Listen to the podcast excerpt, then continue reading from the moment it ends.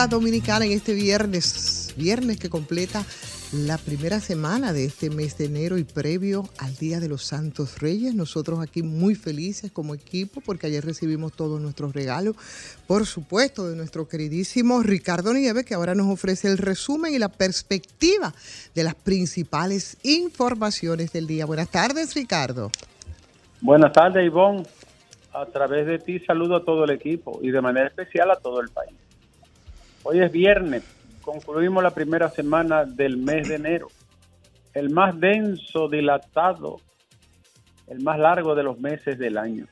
Enero, porque contamos de cero otra vez. Entonces la noticia del día, bueno, le adelanto que, atención, jóvenes. Atendemos. El narcodiputado Miguel Gutiérrez ya negoció con Estados Unidos. Sabroso. Además de la información que dio, donde debe haber mucha gente, ¿verdad? Debe de haber muchos preocupados, pero el 50% de los bienes decomisados negociados con Estados Unidos vendrán a República Dominicana, la mitad de los bienes. ¿Cuántas veces ha Eh, pasado eso? Eso, eso también envuelve un acuerdo con las autoridades dominicanas, sin duda. El segundo crucero que llegará a Cabo Rojo, en menos de un mes viene un crucero de igual calado y se espera que para el mes de febrero llegue uno de los más grandes del mundo. O sea que Pedernales y Cabo Rojo están de moda y qué bueno que así sea. Y atención Alejandro, ¿está ahí Alejandro hoy? Dice él que está ahí, pero no le presta atención. ¿no? Juan del Franco sobre su caso. Bueno, Todo estará en manos de Dios. Wow. Juan del pero del Dios del Nuevo Testamento o del Viejo, porque el del Viejo lo resuelve fácil. El del nuevo, el de- es del nuevo, porque tú sabes que el Nuevo Testamento surge porque la ley era muy dura. Y entonces le preguntaron al apóstol Pablo, ah, pues eso significa que invalidamos el Viejo Testamento. dijo, no, es que ahora no es que sustituimos la ley, sino que beneficiamos la gracia. Coño, ¿cuánto sabía Pablo? Ahora la salvación es por la gracia, no solo por la ley, por el decálogo de Moisés. Es que era muy duro. Entonces, por eso, Jesús no es el fin de la ley, sino el principio de la gracia, diría Pablo. Paulo de Tarso. Ay, ay, ay, ay, ay, ay, ay. Yo vine. Dígame. Es un hecho. Atención, país. El ministro de Salud, Daniel Rivera, Sí, señor. será el candidato a senador por Santiago, por el PRM. Lo habíamos Daniel lo habíamos Rivera, dicho aquí ya. Lo habíamos dicho ya. Sí, lo habíamos dicho. Y tengo otra para ti. Tú sabes que ahora el padre de la joven Ay, sí. se querelló. Ahora todo el mundo se querella y todo el mundo sale. ¿Y dónde estaban ellos? Pero yo le tengo una a usted. Dime. La muchacha tenía 14, la mamá tiene 28. ¿Y cuál es la edad del padre y a qué edad la tuvo? El que está querellando. El, el creyente. Eh, Coja, wow. aplique Ay. matemática. Ay. Suma voy y a decir resta. Te voy a decir otra cosa. Ahora surgen y se querellan. ¿Y dónde estaban antes? Cuando se produjo ese daño irreparable, incomparable. ¿Dónde estaban antes? Señores, la justicia de Nueva York publica nuevos documentos sobre Jeffrey Epstein. ¿Cuántos bandoleros de renombre en esa lista? Las estafas inmobiliarias y los proyectos inmobiliarios de- sacan a la luz un fenómeno de gran engaño contra los dominicanos, sobre todo los que viven en el exterior. ¿Cuántos han sido timados, estafados por inmobiliarias y constructores delincuentes en este país? Indefensa la gente, pero también falta de previsión, de precaución. Llámenos a nosotros y le decimos el pedigrí de esos, de esos que tienen una cola larguísima, ¿no? Y Alejandro, ¿tú sabes cuántos millones envuelve la operación Nido? El señor Emanuel Rivera. 700 millones de pesos. O sea, no estamos hablando de una tontería. 700 millones de pesos, más de 100, más de 200 personas estafadas, aparentemente. El tío de la menor del caso Juan del Franco confiesa que tiene su poder más de 2 millones de pesos, propiedad de la madre y que lo entregaba el pelotero. Él fungirá como testigo del Ministerio Público. Fue allanada su casa, por cierto. Wow, por eso lo allanaron. Un grupo de jovencitos y de personas, muy jóvenes, hasta niños había. Todos somos francos. protestaron en apoyo al joven pelotero cuando lo trasladaban al tribunal. A los padres de esa gente, llamen a esos muchachos y aconsejen lo mejor. El Ministerio Público va a solicitar prisión preventiva contra Emanuel Rivera, imputado en la operación Nido y otros involucrados. La madre de la menor del caso Franco intentó evitar el proceso poniendo una querella, pero cuando ya todo estaba en camino del proceso. Y, esto te va a gustar, Federico. Dígame, dígame. El señor de los festivales, ¿Mm? reconocido por la Liga de la Farándula. Sabe que él fue cache durante años. Dominique Áfaro, una leyenda nacional e internacional, el señor de los festivales, está siendo reconocido en más de 60 años de carrera y también de su apoyo al deporte.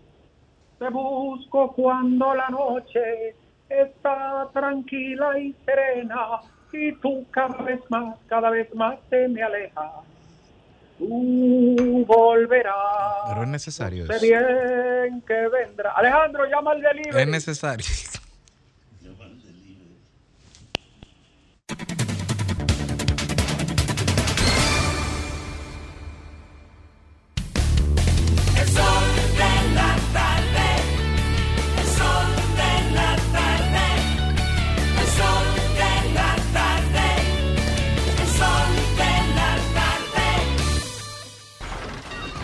Comunícate 809-540-1065.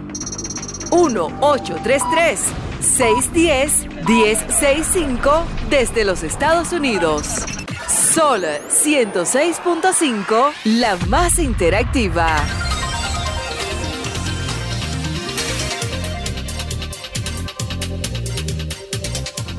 Bueno, estamos a la vuelta ya después de este resumen de las informaciones principales de las que habrá que comentar más adelante, porque la verdad es que esto de que Estados Unidos va a recibir el 50% de los bienes que confisque Gutiérrez y que un 50% vendrá aquí, me gustaría que en esa misma proporción también las informaciones develadas, no solamente de Gutiérrez, sino de, de, otros que le han antecedido, ¿verdad? Para creernos lo de la sinceridad en la persecución del... acuerdos, ¿Eh? Porque yo nunca, bueno, no, estoy, no quiero sacarle filo a esto, pero no recuerdo haber escuchado detalles. detalles. No, no recuerdo haber escuchado proporciones de ese tipo, de sí quejas, por ejemplo, de tradicionalmente se dice que los deportados van, negocian allá y vienen aquí para muestras. Con, con todo su dinero claro olímpicamente por no decir impunemente. Entonces la negociación sobre qué base es. Se supone que la negociación es sobre la base de informaciones para la persecución de estos de estos delitos. Eso es lo que se supone porque qué otra cosa entonces podría ser o son solamente parte de la incautación de los bienes materiales que sabemos que no es así entonces son las revelaciones si es que vamos a por lo menos teóricamente aceptar que Estados Unidos quiere seguir las indagatorias respecto a estos grandes casos que en, el, en República Dominicana se suceden cíclicamente y para perseguirlos, eso es lo que nunca hemos visto, ni siquiera eh, los resultados de parte de esas investigaciones. Entonces, eh, yo creo que hay mucho de hipocresía en todo esto, por tanto, por eso que me atrevo a decir que además del 50% de los bienes que se le incaute, en el caso de Miguel Gutiérrez, que no sé si eso pasó con otros, tipo Toño Leña, por ejemplo, que vino para acá y vino con, todo su dinero a vivir la vida feliz y tranquila, eh, cuáles eran las complicidades, cuáles eran, eran las colindancias eh, con el poder, por ejemplo porque para que estos casos se sucedan tienen que haber cercanías con el poder. Entonces, esas informaciones deben seguir para una persecución del delito.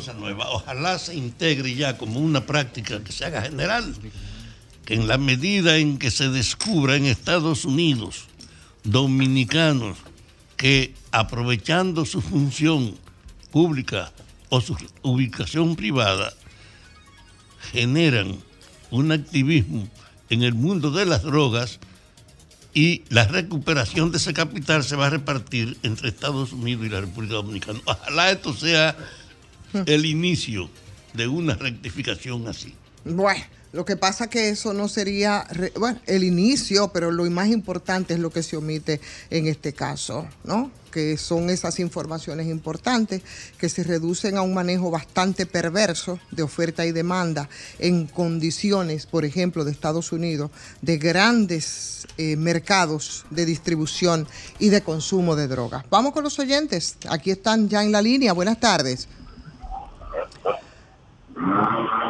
Buenas tardes. Buenas, no le escuchamos bien, parece que tiene el volumen de, eh, de, la radio o del televisor alto. Buenas tardes. Buenas tardes, Ivonne, ¿cómo está? Muy bien, gracias. Qué bueno, qué bueno. Le habla Junior desde Barahona. Hola, Junior. Eh, yo estoy llamando para decirle que ayer en el país recibimos el primer crucero ahí en Pedernales, en Cabo Rojo. Eso es algo que para esa provincia es una obra multi, multi magnífica, porque de tanto gobierno que han pasado por aquí, nunca ningún gobierno se había se había, se había preocupado por esa provincia como se, se está preocupando este gobierno. Eso es algo que tenemos que cuidarlo nosotros como ciudadanos, porque eso dice que va a venir muchas cosas buenas para esa provincia y para el país a través de esta magnífica obra que el presidente Luis Abinader ha construido para esa provincia que ha sido desoladamente abandonada y ahora está, está recibiendo lo que le toca. Bien. Bueno, hay que decir que eso es continuidad de Estado y hay que ser honesto, ¿no? Y no ser mezquino y decir que eso es parte de lo que se había hecho lo, quienes les antecedieron, porque eso no fue en tres años. Entonces, no debemos reconocerlo, eso es así. Buenas tardes. Buenas tardes, Ivonne. Sí. Buenas tardes, Fafa. Buenas tardes a los demás. Los demás se llaman... Los demás es Federico Jovine y Félix Lajara. Y Fafa que se joda. Y ya Señor. Es verdad que viene de candidato de, de, los pobres. Mire, en este nuevo año pensionó 2.300 envejecientes. ¿Usted sabe lo que significa eso? Mm. Que esos envejecientes van a tener van a tener su, su, su dinerito para comprar su pastilla de la presión, que la mayoría sufre la presión. Solo un gobierno como este, con rostro humano, mm. puede hacer eso. Pero yo que soy de esa provincia, Ivonne, del sur, yo vivo aquí en Puerto Plata, pero soy de esa provincia. Y eso lo que significa ese primer, primer barco turístico que llegó a Payanal, el Cabo Rojo, específicamente en IAJ, que van a tener, eso, significa miles de empleos y, están haciendo cuatro hoteles, no sabe de cuántas habitaciones en esa zona ahí, para que esa gente de, del sur no tenga que venir para Puerto Plata, no tenga que coger para Bávaro, a Punta Cana a trabajar. Bien. Ahí está. Bueno, pues tiene muchos años él en el Cibao, ¿verdad? Ustedes lo escuchan ahí. Sí. sí, es de Pedernales. Eh, buenas tardes. Buenas tardes, Ivonne, ¿cómo estás? Muy bien, buenas tardes. Eh, bueno, le habla María desde aquí, desde Los Girasoles. Saludos, María. Sí, es para hacer un llamado a todos los padres que lleven sus niños mañana que va a haber una actividad y que va a tener la alcaldesa Carolina Mejía de cambiar pote, botellas plásticas por juguetes. Eso es un ejemplo para nuestros jóvenes. Bueno, pues ahí está, muy bien. Vamos a ver si, logramos resolver con el, educamos respecto al plástico que está acabando con el planeta. Claro. Buenas tardes. Buenas, buenas. ¿Cómo están, Estamos bien, adelante. Es Durán de Herrera. ¿bien? Hola, Durán. A ese, de las pensiones, que esas pensiones son como, como favoritismo, güey. Yo acabo de venir, yo, yo ya yo tengo setenta y pico acabo de venir, yo trabajé en Teleantilla con Hornes, trabajé en TV13, trabajé con Peinado, trabajé con, después fui visitadora médica, eh, llené mis papeles y tengo dos años atrás y todavía hoy fui y me dijeron, eh, está en proceso.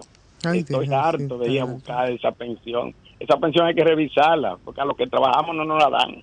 Claro, y nos corresponde por derecho. amigo, tengo un amigo que es del partido, que no puedo decirlo porque es mi amigo. 25 mm. le dieron y nunca ha trabajado. Oh, sí. Así de bueno. Eso, eso, eso no es justo. Ah, buenas tardes. Buenas, Ivonne. Señor. Víctor Núñez aquí. Hola, Víctor Núñez. Y saludo al equipo, me cuidan a Fafa ahí, ¿eh? ¿Cómo está Laguna Salada? Muy bien, muy bien, un pueblo de hombres y mujeres trabajadores, sí, claro. Ivonne. Señor. Un llamado a, a José Manuel Adame allá en San Juan de la Maguana. Sí, sí, sí. Que le están picando, que Luis le está picando de cerca, ¿eh? Y si le damos cuatro años más, mucho más. Oh, mi- tarde. oh, mi Dios, está en- está en campaña. 45 días faltan, ¿verdad? Para las elecciones, para las municipales. Buenas tardes. Sí, buenas tardes.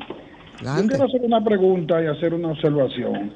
Eh, ¿A qué cabildo, a qué eh, eh, municipio pertenece el área de aquí del 9 de- del, del teleférico?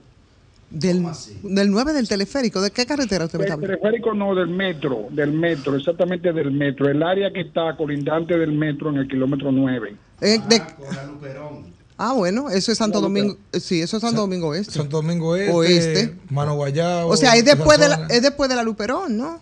No, la misma Luperón. La Luperón de Porque eh, ese es el la límite. Luperón es el límite de lo que es la circunscripción 1 del Distrito Mira qué Nacional. Mira qué pasa, dada la situación que estamos Hasta la pasando- Kennedy, de ahí para adelante varía. dada la situación que estamos pasando, mira, yo acabo de pasar por, el- por, el- por el- la, la estación del metro de Santo Domingo Este. Tiene un parqueo organizado. Tú vas y dejas tu vehículo ahí, te montas en tu metro, vas a la feria, vas al carril, vas al 9, vas a, a Villamella y no hay problema. ¿Qué sucede con lo que está aquí en el 9? Hay un área más amplia está lleno de escombros, de personas que hacen lavadero eso de granito, de, de chatarra, de guagua. Y ahí deberían de organizarse, me parece a mí, un parqueo, porque se supone que estaba eh, eh, diseñado así, que tú con el mismo ticket del metro puedes pagar una tu, tu estancia ahí y tú haces to- toda tu diligencia, porque mire, cruzar la ciudad no, eh, no, ahora ya pasó las navidades, pero se supone que de- desde el martes que viene para allá va a ser la del carajo. Ay, ay, ay, ay, ay. Tú puedes ahí, tú puedes ir a la feria, tú puedes ir a la, a Megacentro, tú puedes ir a Villamella y regresa y tu vehículo está ahí pagando una mínima cosa. Allá en Santo Domingo Este es de gratis. Bueno, eso es soñar con un transporte colectivo que realmente funcione y le haga la vida más fácil a los ciudadanos y a las ciudadanas. Hay un master plan generalizado, o sea, ya hemos avanzado algo, pero Pero muy poquito, muy poquito. imagínese usted si Leonel no hubiese comenzado esos metros y esas cosas y todos esos túneles, todos esos elevados y Al final y- del ¿eh? día no ha resuelto todavía el problema como debería pero de que fuera esta ciudad sin Eh. esos La infraestructuras. solución era masificar el transporte, lo que se empezó con la onza, que no se terminó. No, y con el Esa era la metro, y solución. con el No, metro. Y el metro sin la ruta alimentadora no sirve. Ah, bueno, esa es la segunda etapa. Pero estaba en el plan de gobierno del 2008 y no lo hizo. Lo que hizo fue una 2. vamos a patear lo que no, se hizo. No, no, vamos, ¿Eh? a, com- vamos a decir que tuvo más, vea por la No, mitad. no, no, no. Vamos a decir que Vamos tuvo por la decir mitad. que comenzamos. No, sí, verdad. Hoy son tapones, mañana soluciones. Tú tienes razón. Resolvió todo el problema. No, no, Cambiemos no. el tema. Ok, Él ok, tiene razón. ok, no. Aquí no hay tapones. Vamos, Leonel lo ok, resolvió. Ok, seguimos. vamos. Entonces, ¿qué hubiese sido esta ciudad si él no comienza eso? Porque tú no entiendes que la solución del Pero que transporte es- que no, no, no, Estado, escucha, Estado. no, no, no. Es que en Estados Unidos se cansaron de meterle carriles a ambos lados, a toda la carretera, y hacer elevado y hacer túneles, y eh, se entendieron que la solución del transporte no es enseñar grandes vías, grandes infraestructuras, es masificar el transporte, ¿Y qué es el metro? autobuses. ¿Y qué es el metro? No, lo ¿Y que él intentó hacer, lo que hizo con la línea de la OMSA en el primer gobierno, ¿A qué hizo la con el OMSA? carril exclusivo, Sí. era lo correcto. Y lo hizo, ¿no lo y hizo? lo desestimó después. No, no, quitaron espera, los carriles, Espera, ok. quitaron los carriles, Ok. quitaron los alejeros. Ok, tú pusiste un tema. ¿Quién fue que comenzó el tema de la Pero masificación? te estoy diciendo, Grimer, sí, Leonel Fernández. Ah, bueno, entonces hay que Perdón. seguir. Y luego, coma, el mismo Leonel Fernández, coma, desestimó su idea inicial de masificación y se fue por una idea rebasada en los años 70 y 80, que son túneles elevados, hoy son tapones, mañana soluciones. Coge solución ahí ahora. Entonces no Coge está bien lo que solución hizo. ahí. Pero ¿cuándo Sí, fue- ahí está tu solución. Respóndeme si está Una bien o no. Oye, pero tú sí eres mezquino. No, ¿eh? yo no soy mezquino. Una no. pregunta, soy mezquino. Una pregunta, No, no, Grimer. no, una no, pregunta, no. Grimer, porque No, una no, lo, lo que no, que eh, no. hubiese montado un No, no, negocio, es que no hay tapones. Déjame- déjame preguntar. Si hubieran autobuses, si hubieran carriles exclusivos, si hubieran carriles Pero- exclusivos, si se hubieran negociado con los sindicatos en ese momento, si se hubieran hecho la ruta alimentadora de la línea de metro, en el programa de gobierno de. Fernández, óyeme, en el programa de gobierno, ¿Tú de lo- pero perdón, en el programa de gobierno de la, su reelección del año 2008, el acápite de transporte que estaba en la página, en el lado de izquierdo. ¿Y qué en hizo la, Hipólito? ¿Puedo terminar? Ajá. Ahí hablaba que se iba a completar las líneas alimentadoras. ¿Y por qué Hipólito no lo hizo? No voy a responder porque tú no me dejas Ah, hablar. pero- no estamos en el show del mediodía. No. Tú me tienes que dejar hablar. Ah, tú estás, de- tú estás bajándole el nivel a No, un no, programa como el no, show del no, mediodía. no, no, yo te la, estoy, le- la no, leyenda yo te viva. estoy diciendo que no estamos en el show del mediodía. Y tú me- Ajá. si me haces una pregunta, tienes que dejar que yo conteste. Ok, adelante. ¿Puedo contestar la Pero, pregunta? por favor. Pero miren una Oye, cosa. lo- no. Oigan una cosa. Yo vivo diciéndole a ustedes que el pasado, Que el pasado no tiene arreglo. Pero fíjate, pero fíjate. Venimos ahora, espérate, Tanibol, porque el tema se pone interesante, de verdad, porque hay muchas cosas que aportar en ese sentido, señores, no todo se puede coger como tema de No, mira, campaña. lo que sí te puedo decir, en que era Grime, lo que te quería decir. En el programa de gobierno 2008, porque me pareció fabuloso, Leonel planteaba, digo Leonel porque era su programa de gobierno, que se iba a hacer en el, a nivel de metro la línea alimentadora de la, la línea 1 del metro. Y cuando lo reeligen, no hizo las, las, alimenta- las rutas alimentadoras. Lo que hizo fue otra línea de metro, no terminó la 1. Solo un detallito. No pa- la- para no lo desplegó dice- completamente. pa- Para ir lo que dice Ivonne, solo un detallito. ¿Por qué que Hipólito siempre me lo brincan en los análisis de inversión en- de Estado? Pero qué maldito Hipólito del diablo. Pero que ¿qué me Leonel fue? Leonel fue Lo 96 único que hizo 2000. Hipólito fue subir la, el dólar aquí en este país. No, joder, ahora no vamos a hablar de 96, política. Alejandro, un, brin- Alejandro, un brinquito y venimos de una vez.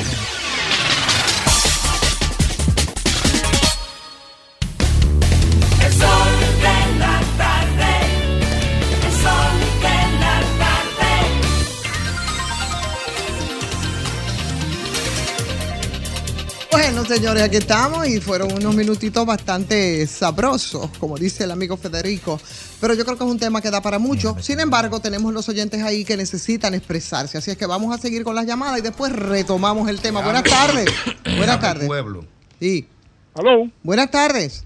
Buenas tardes, Ivonne, por Dios. Uy. Eh, p- pero dígale que nos den la oportunidad cuando el tiempo es de los oyentes, por Dios santo. No se preocupe, que se la- peleamos su oportunidad. Así es que dele, aproveche. Mire, Ivonne, eh, bueno, eh, reconocerle a la emisora ese gran trabajo que ustedes hicieron ayer eh, con respecto a, al primer...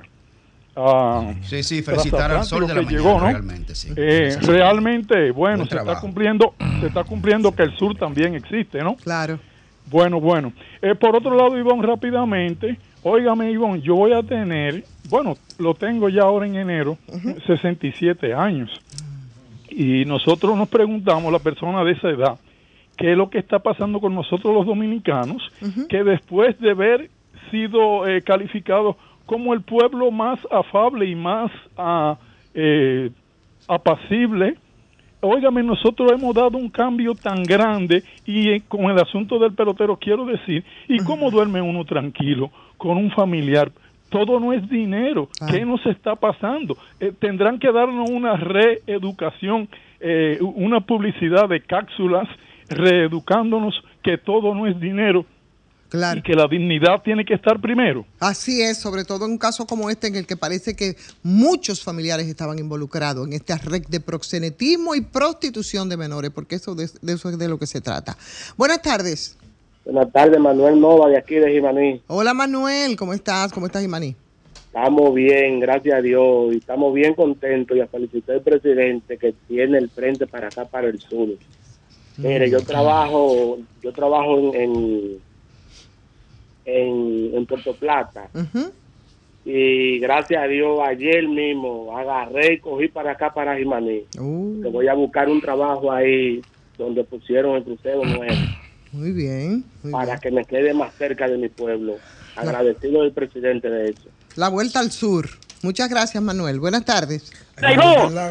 Saludos. llamando desde ahorita, pues este es un tema muy importante, pero yo, yo aguanto. Diga, Oye, diga Dionisio. la persona que llamó ahorita que se refirió a las pensiones solidarias, Sí. yo lo voy a secundar. Todo el que me está oyendo de Uber, eh, yo tengo 70 años de edad. Óigase, he trabajado en varias instituciones del Estado, tanto públicas como privadas. Hace tiempo suministré mi copia de cédula a los políticos del turno, amigos míos del PRM, y todavía está en la fecha. Oiga lo que le voy a hablar. Y sin embargo, otro la suministrado último que yo, que nunca han trabajado en el Estado Dominicano y están pensionados hoy con 40 y 50 mil ¿Y, pesos. y dónde tú has trabajado? No, 22. yo, yo trabajé en obras públicas dos veces, encargado de telecomunicaciones en Dulce, encargado negociado de cédula, trabajé en INEFRE, Oh. trabajé en Memorial Dominicana y otros sectores privados. Dionisio, Dionisio, además de usar la palanca de los políticos para que le agilicen esto, usted cumplió con el procedimiento institucional, Otro ¿verdad? Estoy hablando porque hace tiempo que yo todo eso llegaron a mí. Y sin embargo, último, oye, cuando vino Robertico Salcedo a Duvergé, suministré mi, mi, mi expediente. Vino Tony Peña Guava a Duvergé, como dominicano que soy, tengo el derecho de, de que una- para morirme tranquilo, con una pensión solidaria y 22 todavía. Tiene tanto trabajo solidario este pueblo comunitario. Y sin embargo, a mí me borran de la lista porque yo no lo clasifico para ellos. Eso es todo. Bien, muchísimas gracias. Bueno, Buenas tardes. Una pensión Buenas. de 22 mil para 22. Buenas. Buenas tardes, buenas Hola. Sí, adelante. Mire, esa jovencita tiene 18 años. ¿Quién? Y tiene un hijo también. Sí, ¿y? ¿Y qué? ¿Y qué? ¿Eso qué justifica? No, no tiene 18 años. No, no. Pero además, ¿eh? ahora, ahora tiene 18, pero ¿y? ¿Cuál? No, ella no llega a 18 ¿Quién? años. No. Ella, La la- la- eh, tiene 18 ¿La años. menor? Ajá. No, Todavía. 15, pero, si los, 15. y- pero si los tuviese, No, él, como quiera. es como quiera. ¿Qué queremos justificar, mi querido? ¿Eh?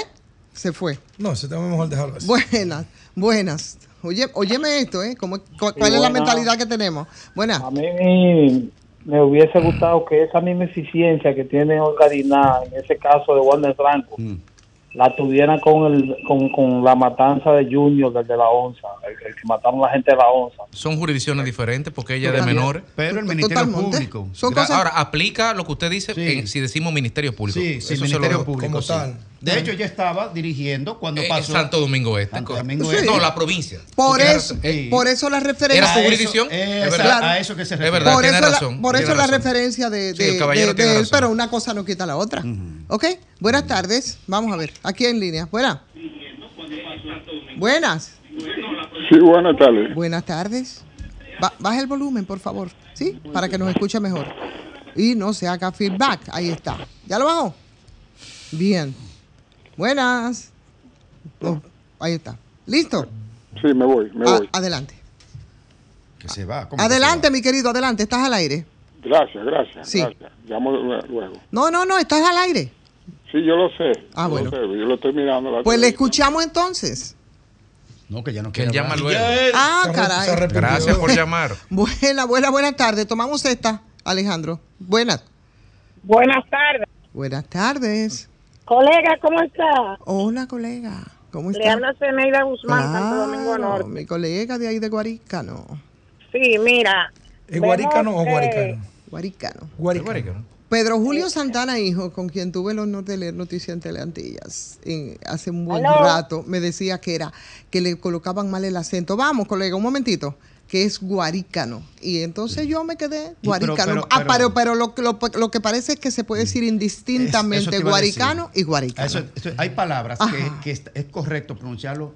Tokio o Tokio Claro. está correcto de Exacto. formas. Es igual guaricano o Sí. guaricano. Ok, adelante, Pero Teneida. nosotros eh, le- eh, eh, siempre decimos guaricanos. Ujú. Miren, hoy día 5 de enero vemos mucho movimiento en Santo Domingo Norte, pero no queremos maltratos para los niños, señores. Que lo pongan en una fila para que esos niños después, estoy hablando sobre aquí del parque Mirador Norte, no quiero que un niño de esto eh, tenga después mañana problemas de salud porque lo hayan tumbado o algo. Que- pero díganle Para- exactamente para qué darle es. los reyes, para darle los reyes, Ajá. no pueden hacer una fila así tan... ¿Quiénes están que- repartiendo? ¿Quiénes son los que van a dar reyes? Ceneida. Ceneida. Ceneida, ¿Sí? ¿quiénes van a dar reyes ahí en Guaricano? Bueno, yo veo muchos mucho vehículos que lo tiene la diputada Betty. Ah, Ah, son los distintos candidatos. sí, sí, Ah, muy bien. Bueno, pues ahí está hecha la solicitud de la colega Ceneida Guzmán Alejandro. Entrégate. Venimos ahora. Sí.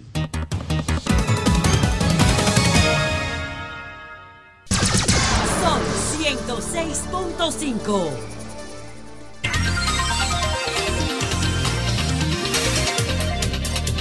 Bueno aquí estamos, señores, y ya son las 3 con 8 minutos en este ah, sol de la tarde. Ustedes saben, ¿verdad? Que yo tartamudeo cuando voy a decir en este.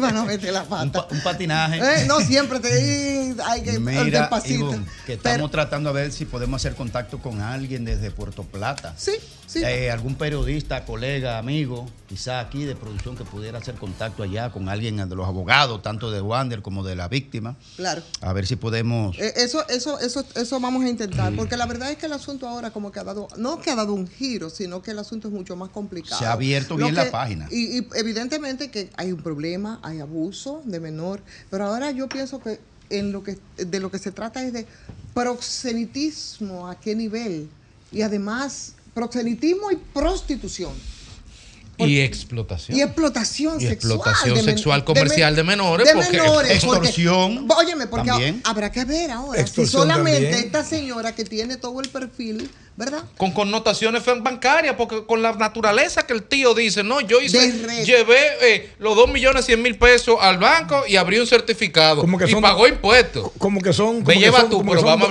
hablar, espérate. Ve tú al banco, aparecete en el banco con 10 mil un dólares para que tú veas lo que te va a pasar. Claro. Ah, no, pero este tipo se aparece con, ven- con 40 mil dólares, que eso son 2 millones de pesos, y lo deposita y no pasa nada. no pasa nada pero eh, eh, la verdad dos mil- 2.3 millones es lo que dice el, el señor que le sacó Pero ¿bajo qué del que le, que- que le había O yo sacado- quisiera ver el contrato, Ese- ¿cuál fue el concepto? ese ¿Bajo qué condición? Del depósito, el concepto del depósito. ¿Cómo él, ¿Cómo él tiene ese dinero? Ese dinero lo obtiene porque la madre tenía el dinero en la casa Se lo quita la, él se lo quita la menor. Eh, eh, Exacto. Porque él diciendo que él se lo lo quitó- quitó, pero fue a la niña, que la niña a su vez le había dicho que se lo dio su madre, que es parte de lo que de los beneficios, entonces, de, de la explotación sexual, que se está, así es que lo obtiene el dinero, entonces dice, no, pero ¿por qué no abre un certificado? Wow, no puedes la- tener la o sea, con tanto desparpajo que, óyeme, aquí lo aquí toda la familia, evidentemente, bueno, o por lo menos una buena parte de la familia, parece que tenía mucha conciencia. Yo no creo que sea normal que un adulto observe que una sobrina de 15 años tenga 2.300.000 pesos. En eso- efectivo. eso Yo no creo que eso es normal. Eso- Yo tengo otro nombre para que eso. la, que la sobrina, que la sobrina le preguntó, tío, ¿qué hago con ese dinero? Eso dice la crónica que aparece hoy. ¿Qué hago con este dinero? Él le dijo que no podía tenerlo. ¿Qué y recomienda? La crónica reseña lo que dice un video que Sí, anda rodando. exacto. Bueno, mira, vamos a ver el, vamos a compartir el video porque precisamente tenemos ahí ese video con los que nos están viendo ahora mismo para que usted también eh, tenga una idea de, de qué es de lo que estamos hablando. Vamos a ver. ¿Está listo? ¿Está listo? Una cosa, en lo que ponen el sí. video. Bueno, no mira, no está listo, Pero entonces- que mira, Ivonne, la dichosa frase de que la gula rompe el saco es la mejor expresión.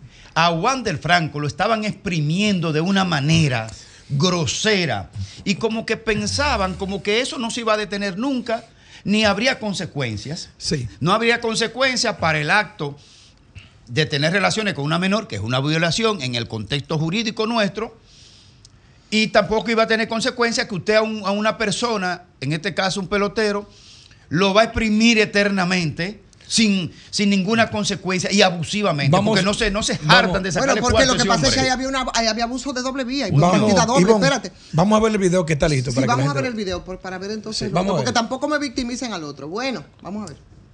Y el audio. Dale el audio. Ponle audio. Bueno, me puede decir, si si- si- si la madre se lo llevó, ¿cómo? No, yo solo quité. Si la dejo, ya trabajando en un ritmo acelerado, bastante ese entrenamiento. Ahora, le voy a hacer una pregunta. Ustedes con un caso así, ¿qué van a hacer? Le quitan el dinero a una menor y se lo guardan. Usted lo se lo. No investigó la procedencia. No, la niña no decía que no quería estar con su madre, con nosotros. ¿Por qué? ¿Nunca sabía por qué? No, no, no. Yo quiero no te lo está firmando. Usted no investigó la procedencia del dinero cuando la niña lo tenía. No, porque la, la procedencia sabemos todo de dónde viene. Sabemos, por eso le estamos preguntando a ustedes. Saben, saben. De lo que mandó el pelotero. ¿Y desde cuándo el pelotero mandaba dinero? No, eso fue desde que comenzó la relación, eso fue en cuatro meses. ¿Cuándo comenzó la relación? No, la relación no fue de Óigeme, pero la verdad es que es increíble, es increíble. Cuando, señores, es que cuando hablamos La del tema de la inversión de valor, normalización, la inversión de oye, valor. cuando hablamos de la normalización de la vagabundería y del desparpajo en este país nos quedamos cortos. Este señor dice usted, pero ustedes saben de dónde, que la muchachita la prostituía. La y niña, ese la niña. La niña y ese bandido, sinvergüenza, el tío también. ¿Sabía? No, porque él lo guardó, porque Óyeme, ella yo lo no- va a gastar. oye, porque ¿por ella lo qué iba a lo iba a gastar. malgastar? Él- él no se Ella- lo- ella lo iba a malgastar y él se lo estaba guardando. Tú me- o sea, la pregunta. Es un como- certificado financiero. O sea, él sabía que a la niña la estaban violando y él lo que hizo fue que guardó el dinero. No, no, no, Sí. porque Y a él, ¿cuándo para, lo que no lo mal- someten? para que no lo malgaste. ¿Cuándo lo someten? O sea, por eso uno se queda pero La ven acá. ¿Cómo, cómo Claro, responde claro. él que, que, que lo guardó para que no lo malgaste? O sea, no se te ocurre preguntar de dónde provino ese dinero. No, él estaba bastante No, es que consciente y además parece que había complicidad. Oye, es más, ese señor debería estar Férico, preso. Férico, tú debería que, estar preso. Claro, Férico, tú que eres claro que letrado, tú que eres letrado de, de fondo, como se dice. Eh, ese tipo hace- acaba de hacer una confesión Pero claro que público. sí, Pero eso claro. estamos Y Eso, diciendo. eso podría es ser orden una de prueba. orden- eso es de orden Es público. una- es- Ahí mismo había que llevarlo. Ahí mismo hay que dejarlo preso. Está tan normalizado general en la sociedad y en la cabeza de ese Que él se rió diciéndolo. que él, no- que él no comprende. No. Él Lo no dijo. comprende. Él no sabe lo que dijo. entiende en lo que él está diciendo tan normal que es un cómplice directo. Él está diciendo que él es cómplice de una estructura de explotación comercial sexual de menores. Ustedes- Porque eso era lo que había en esa familia. Y él le está diciendo que él es parte, de hecho, él lavó el dinero, porque él cogió un dinero Él que- o producto de una actividad ilícita y lo introdujo al sistema Para bancario. beneficiarse. Para beneficiarse. Bueno, Porque- yo no sé. bueno, sí, está el certificado está certificado él. financiero. El certificado está a nombre Y de él. genera Pero- beneficio. pero miren, Es que no puede estar a nombre de la, de la miren, menor. Exactamente. Ese hecho tiene un significado especial. En este país, el que tiene dinero, el que tiene recursos, tiene encima, sobre todo con las muchachas, un mecanismo en lo que los padres de ellas negocian sin hablar de su parte. Porque es una gran cosa tú conseguir que un jerarca se ocupe de tu hija sin importar si tiene más o menos edad, porque en cierto modo es una garantía. Eso es parte de la prostitución real que hay aquí y del respeto que tiene la gente por el dinero. Los muchachos, no es una cosa del otro mundo eso. No, eso está muy generalizado No en es este del país, otro claro mundo. que sí. Aquí es común que cosas como esa, los padres celebren que su hija sea un instrumento de atracción para un rico. De atracción no, un Y instrumento de prostitución, y Fafa. Vamos- pero vamos a la pregunta es, ¿es general o no en el país? Sí, también, pero- ¿Es un accidente eso? No, pero sí, claro pero es que, no. tenemos un, un Pero- cuerpo legal que prohíbe eso. Pero-. Aguántate, Pero, pero, no ¿qué- es un problema si lo prohíben o no, es si ocurre o no. Pero Pero que la- no eh, negando, pero eso es lo que. No, no, aquí no lo estamos negando, Fafa. Este es, este es Lo que yo no quiero normalizarlo ni celebrarlo como ese, Aguántate, como este ese es un caso público que lo que hace, además de poner en evidencia una cuestión, referirnos al hecho de que en la mayoría de la gente de abajo, Y de las arriba, hijas, papá, y de las hijas son un instrumento atractivo frente a los poderosos. Para los de arriba, exacto. Entonces eso, eso involucra. No, y abajo entonces, también. entonces eso involucra a los de arriba y a los de abajo. ¿Tú sabes de lo que estamos hablando? Estamos hablando probablemente de red de prostitución de menores. Porque esa señora, la investigación tiene que, tiene que extenderse mucho más. Porque si esa señora era capaz de prostituir de la forma que hacía, encontrando sinvergüenza también, que son los que se prestaron a eso, no importa cómo se llame. En este caso se ha mediatizado y qué bueno que se ha mediatizado por lo menos para que empecemos a reflexionar sobre esto. Oye, Mira, que tiene que haber involucramiento también probablemente de otros, porque aquí ustedes saben que la red de tráfico de menores para la prostitución es un negocio tan lucrativo como el del Sí, porque narcotráfico. lo, lo, lo, de, lo, más despreciable de esto, porque si hay una red, que una red- sería una red criminal, y las hay, Sí. que se dedican a, a explotación de menores para ellos enriquecerse, eh, se entiende en el hecho criminal. Ahora, lo que es inentendible es el hecho de que la madre de una niña con 13 o 14 años la instrumentalice para ella enriquecerse, ¿verdad? Eso, eso es todavía más despreciable. Ahora, hay una pregunta. ¿Dónde está el papá? ¿Quién es el padre de esa muchacha? El padre apareció hoy poniendo una querella contra Wander Frank. Parece que lo dejaron fuera. ¡Oh! Ahora, yo lo que quiero, que lo yo lo que quiero es que me aclaren lo siguiente. Tengo entendido que la madre de la menor tiene 28 años de edad. Oye, es el Si la menor tiene 15 hoy día y la madre tiene 28, ¿Cuánto tenía la madre? Resta Perdón. y dime a qué edad quedó embarazada. 13 años. Entonces, es un Entonces yo quiero saber, 13 yo quiero saber la El edad del padre. Tú sabes para una saber si también hizo Al- lo mismo y al lo que puso la medio. querella. Al que puso la querella. Eh, óyeme, pero la, la verdad es que, eh, pero, pero sobre todo más Pero que eso, porque nosotros punto. lo estamos viendo, eh, Grimer, y es lo que tú planteas, y lo plantea Federico, lo estamos viendo desde el punto de vista legal. Pero hay otros elementos importantes que yo creo que también aquí tienen que ponerse de relieve.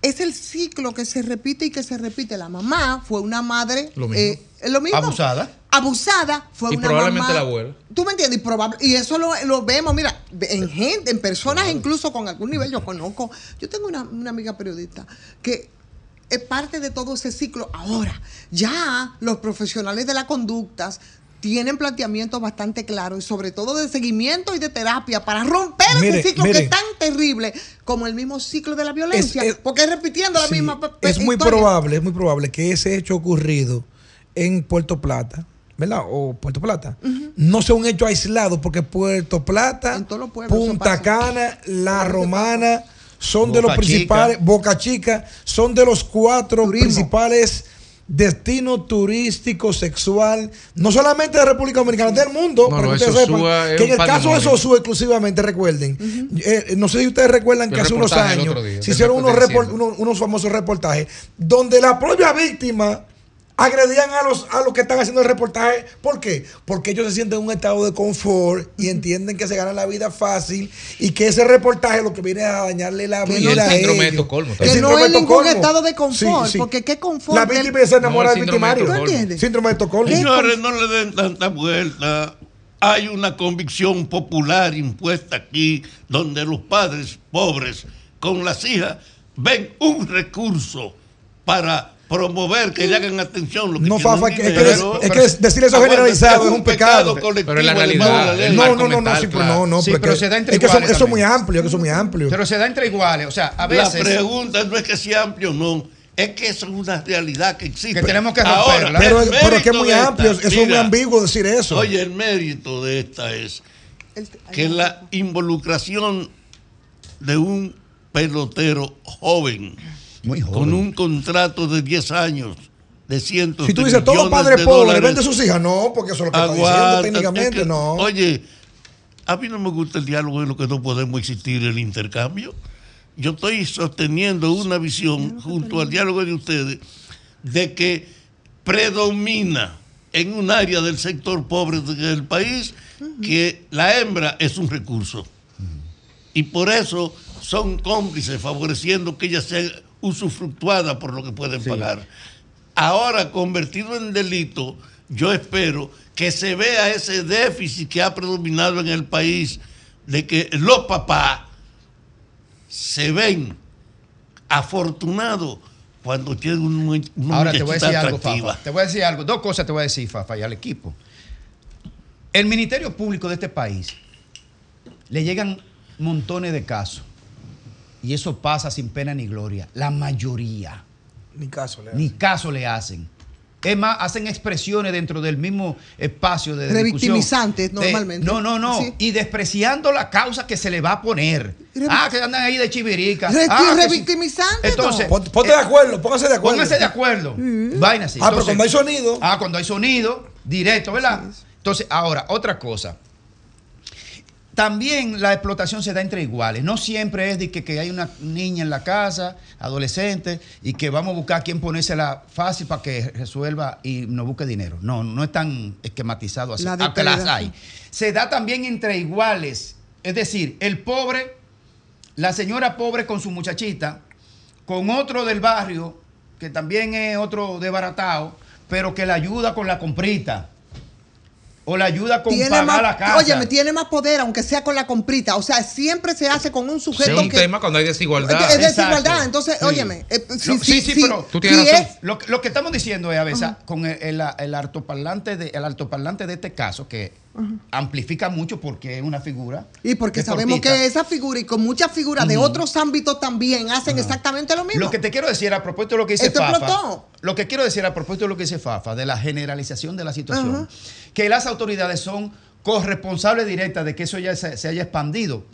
¿Por indiferencia o por falta de No, recursos? y- o complicidad Grimer del sistema, porque recuérdate, y. Domingo- perdón, Domingo ha sido reiterativo. Recuérdate el caso de un dembocero muy famoso de este país que cayó preso por un tema de unas menores y que Domingo ha dicho que dieron una cantidad de dólares a un juez, una cosa, y el tipo después lo sacaron, Como ¿tú no te nada. acuerdas? Como si- nada. Entonces, el problema, a veces uno se ve atrapado y uno dice, ¿por qué se lo hacen con él y no lo hacen con los 50, 100, 200 más? Bueno, es que el derecho punitivo tiene que ejemplificar. Tú no puedes agarrar a los 50, tú tienes que agarrar a uno, al más fuerte, al más grande, y con ese da ejemplo y reventarlo.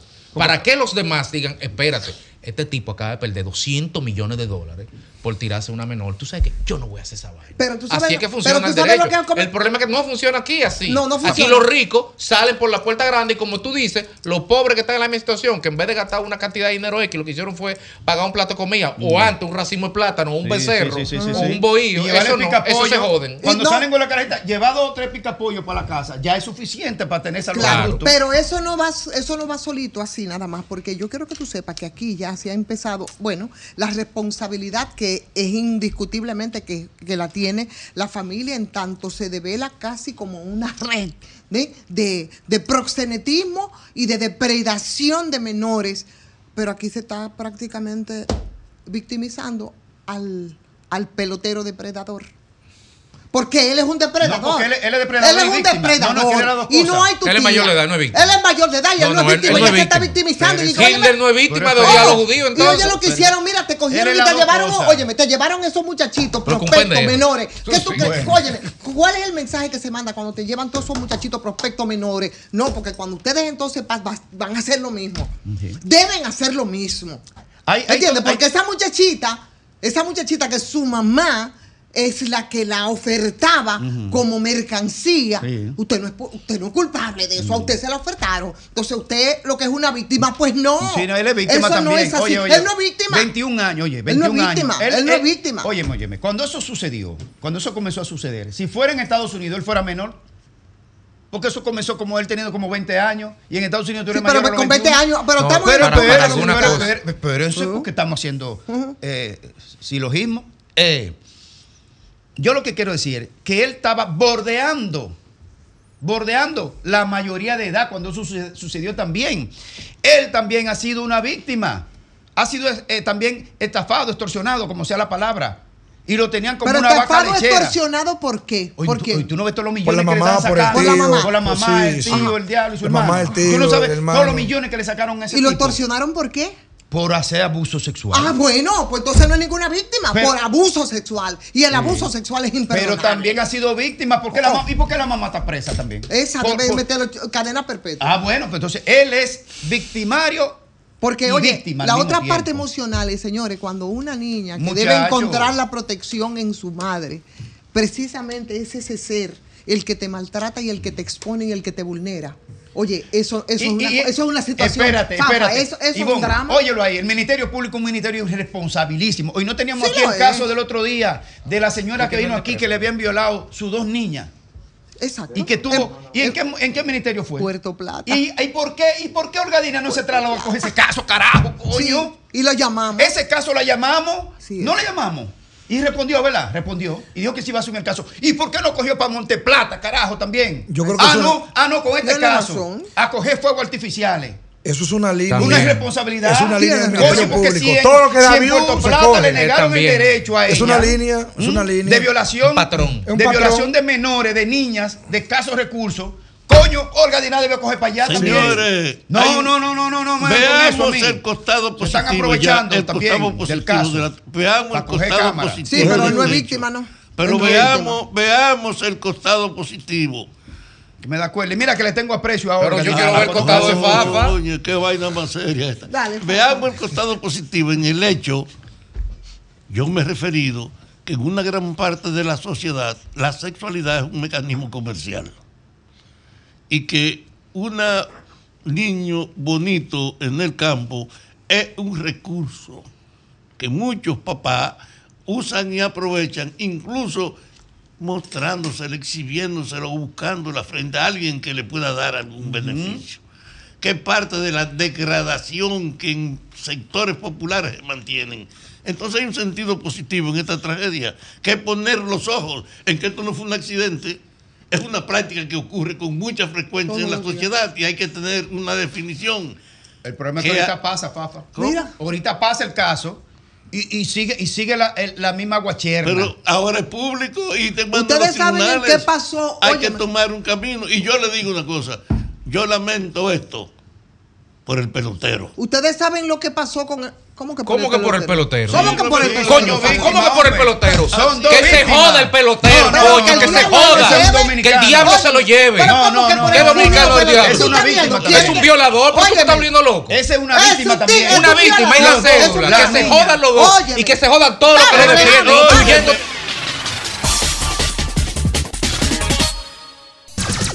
Sol 106.5.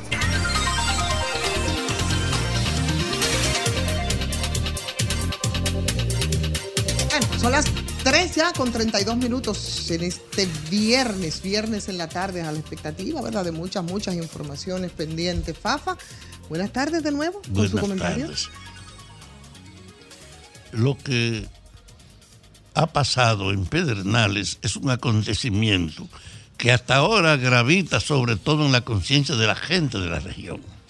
Porque en el pasado había un comportamiento ignorando la situación, primero, de ausencia de ninguna gran industria en el sur. La ausencia de ninguna práctica tampoco de explotación de la costa marítima. Y con la agricultura había algunas actividades, pero en general la pobreza a nivel regional estaba muy marcadamente presente en el sur.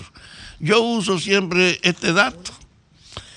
El béisbol es la práctica principal del deporte y es la presencia nuestra en el mundo, el béisbol. Y en ese orden yo no tengo ninguna duda de que el problema, el problema del sur tenía una pobreza tan grande, era tan reducido a la observación y al parasitismo que no había ni siquiera una atención para la práctica comercial del deporte. Imagínense, en el este hay dos equipos a nivel profesional, dos equipos, San Pedro y La Romana. En el Cibao hay dos, Santiago y San Francisco de Macorís, y en la capital hay dos. Seis equipos de béisbol profesional que canalizan los sentimientos de la abrumadora mayoría, incluido la gente del sur. Pero en la frontera entera, en la parte sur del país, nunca hubo ni siquiera intención de plantear que se llenara el vacío de que no tenía representación. Es decir, el nivel de pobreza de la región era inocultable. Es la parte más pobre y más desgastada. Incluso la existencia de la única empresa notable de la región, que fue la que extraía la bauxita, se fue y dejó toda esa región entonces desilusionada, porque en el sur no ha tomado cuerpo ninguna unidad empresarial. Es en esa región que hay que evaluar entonces la actitud del gobierno. Que él se apoye en cuestiones del pasado es el que ha asumido hacer, es el que ha asumido la responsabilidad de producir una acción, desarrollar en ese Cabo Rojo un espacio para que reciban los buques portadores de los turistas. Y eso obliga también a organizar en los alrededores cómo recibirlo, en preparar, invirtiendo en sectores de salud, porque el destino turístico impone que haya una práctica de oferta de servicios complementarios.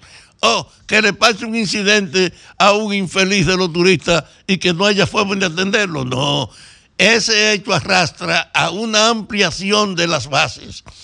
Y en el sur ha sido inocultable que junto con esto ha estado la ampliación de carreteras, tratar de mejorar las comunicaciones y un aspecto que no puede ignorarse, la cuestión oficial con la frontera con Haití, es otro elemento que ha puesto al sur en la actualidad de la información?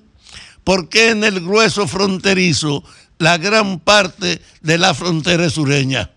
Y en ese ámbito abordar que hay que cuestionar a los vigilantes nuestros, que la Guardia y las fuerzas públicas que ejercen su autoridad en la frontera están comprometidas con el hecho de convertir la actividad de la frontera en intercambios comerciales, de que la frontera no es una línea divisoria de separación que cada quien defiende y condiciona, sino es una oportunidad de negocio.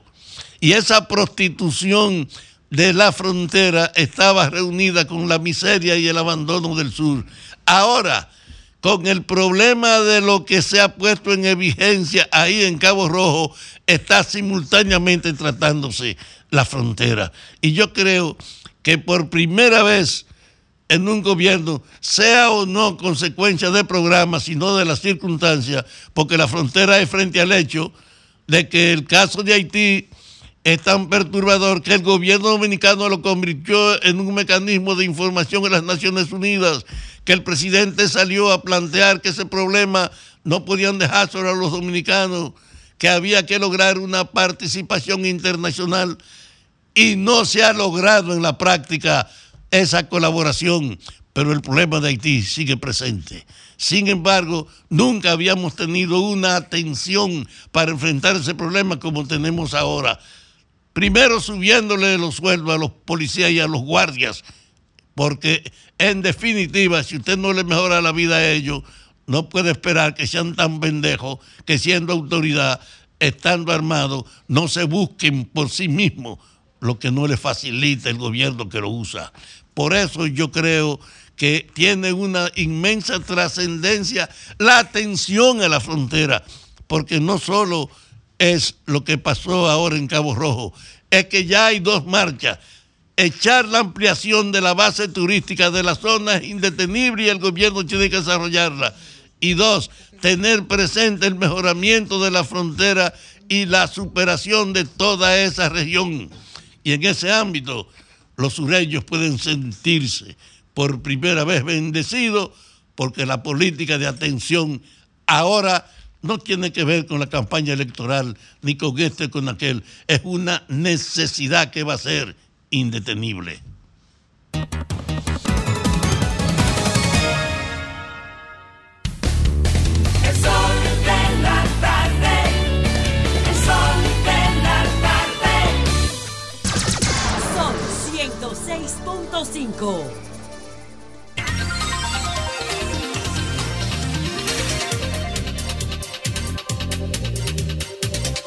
Bueno, señores, faltan 20 minutos ya para las 4 de la tarde y estamos pendientes, ¿no? De- del conocimiento de la medida de coerción, que si ustedes ven ese documento, señores, es muertecito que se cae. Yo te digo, las cosas que ahí aparecen son terribles, terribles. Pero bueno, vamos a conversar con Héctor Gómez, cronista deportivo, amigo, colega. Héctor Gómez, sobre este caso. Buenas tardes, Héctor. Kramer, tú hiciste contacto con el amigo Héctor. Buenas tardes, mi estimada Ivonne, Grimer y todo el staff del Sol de la Tarde. Un placer y un honor estar compartiendo con ustedes estos minutos. Héctor, eh, evidentemente que te hemos llamado para el tema de Wander Franco. Eh, ante todo, ¿cuál es la situación en estos momentos del proceso que él lleva? Perfecto. Mire, Debo establecer eh, que, y es bueno delimitar esto, que la investigación que se está llevando a cabo aquí, ya el proceso y el conocimiento de la solicitud de medida de coerción, que ya han salido a colación varios eh, de las informaciones que tienen que ver con todo este legajo de documentos eh, que se ha hecho ya público a nivel de redes sociales y demás, es que una cosa es esta investigación que está haciendo, que están haciendo las autoridades dominicanas como tal, que es muy distinta, muy al margen de lo que es la investigación de MLB, que como ustedes saben, es quien funciona como una especie de el órgano rector de los equipos de grandes ligas y al cual él pertenece el equipo de Tampa Bay. ¿Qué es MLB? casos, ¿Qué es MLB? ejemplo, Sí, para que la gente...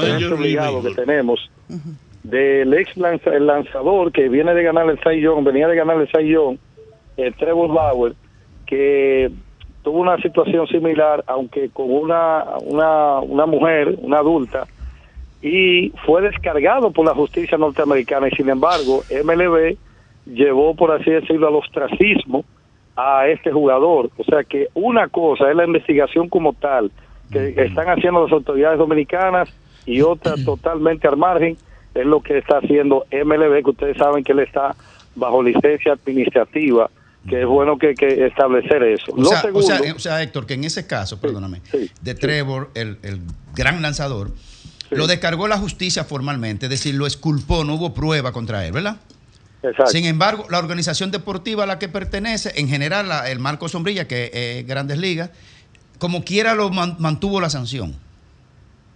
Exactamente. Wow. Y es por eso que hoy en día, a pesar de que, como ya establecimos, fue exculpado, fue descargado, sin embargo, no está, está jugando en, en- en- en el béisbol asiático. Porque MLB tiene una política, una política de tolerancia cero con casos de este tipo.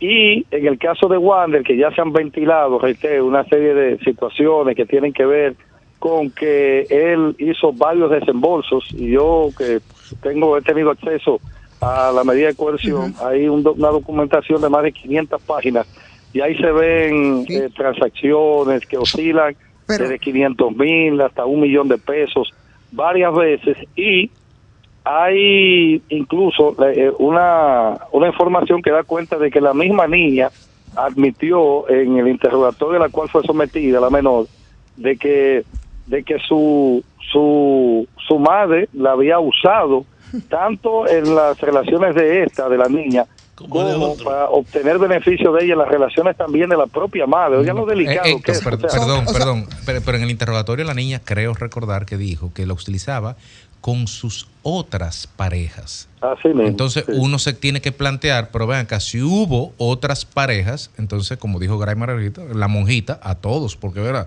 si hubo otra pareja, ¿dónde están y quiénes son? Exactamente.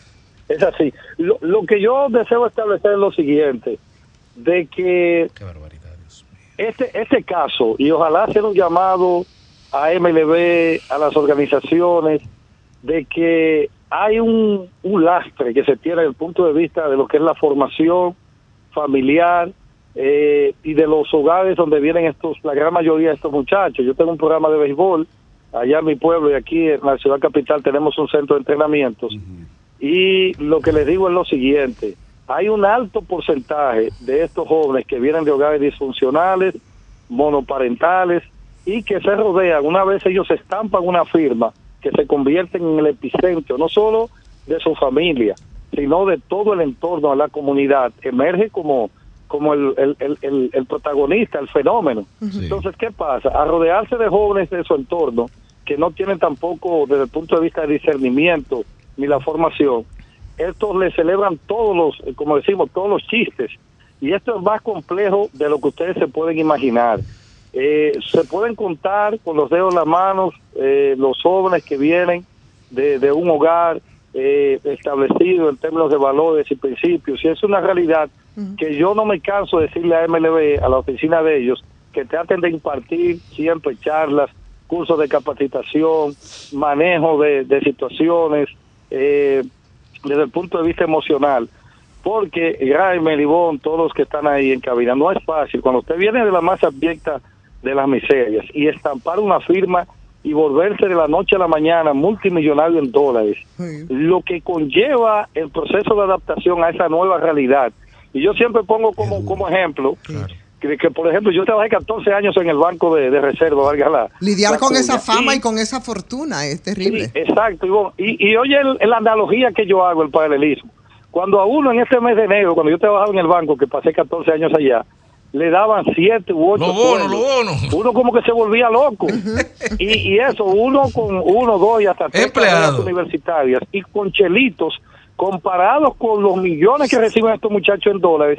Y ellos, imagínense ustedes, sin tener ni la formación, ni el conocimiento, ni la madurez. O sea, es una situación bastante compleja. Oye. Héctor, Héctor, y eh, ahora, después de todo este escándalo, eh, del que, por cierto, se dice que desde el año pasado se le había hecho eh, una citación al pelotero y que sus abogados le habían dicho que todo estaba resuelto. Eso es parte de lo que dice ese documento extenso de que hablas de la pa- para el conocimiento de la medida de coerción.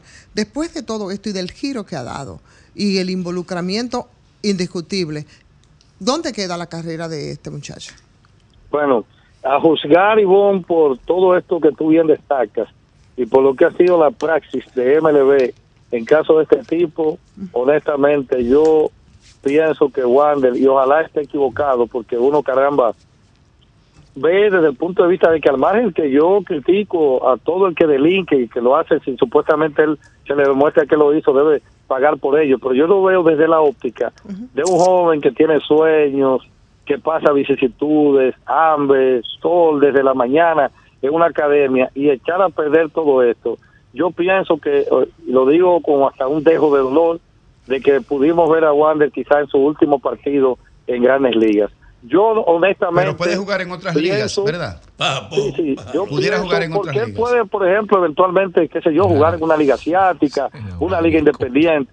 Pero, eh, por el nivel de, de política de ce- cero tolerancia que tiene MLB y por los casos anteriores que ya hemos visto similares a los de él, honestamente yo dudo mucho que este joven pueda volver a jugar y por consiguiente ese contrato que él estampó de, cien- estampó de 182 millones de dólares por 11 años con una opción del equipo que pudiera haberlo llevado a los 123 millones por 12 años, esto el equipo tiene la potestad en caso de este tipo de eh, dejar sin efecto ese contrato por las razones antes expuestas. Sí, Héctor, ¿y cuál es el estatus del frente al equipo hoy, ya con todo este proceso involucrado? Fíjate, el equipo se ha cuidado bastante de emitir eh, y hacer juicio de valor o emitir comunicados eh, hasta tanto, y así lo, lo establecen de forma taxativa, hasta tanto finalice la investigación. Ellos son muy cuidadosos en eso. Eh, fíjate que cuando se dio la situación, él fue colocado en un proceso que le llaman eh, licencia administrativa, que ojo, si ellos como equipo tenían la potestad incluso de no pagarle, sin embargo, ellos eh, quizá como una muestra en, peor momento de Wander, de Con disfrute de solidaridad sueldo, hacia él, entonces. optaron por pagarle, a pesar de que está en licencia administrativa, que el equipo no tiene, no tiene la obligatoriedad de pagarle, sin embargo, ellos lo hicieron. Y hay algo que yo quiero significar aquí, que, que como que mueve un poco a suspicacia.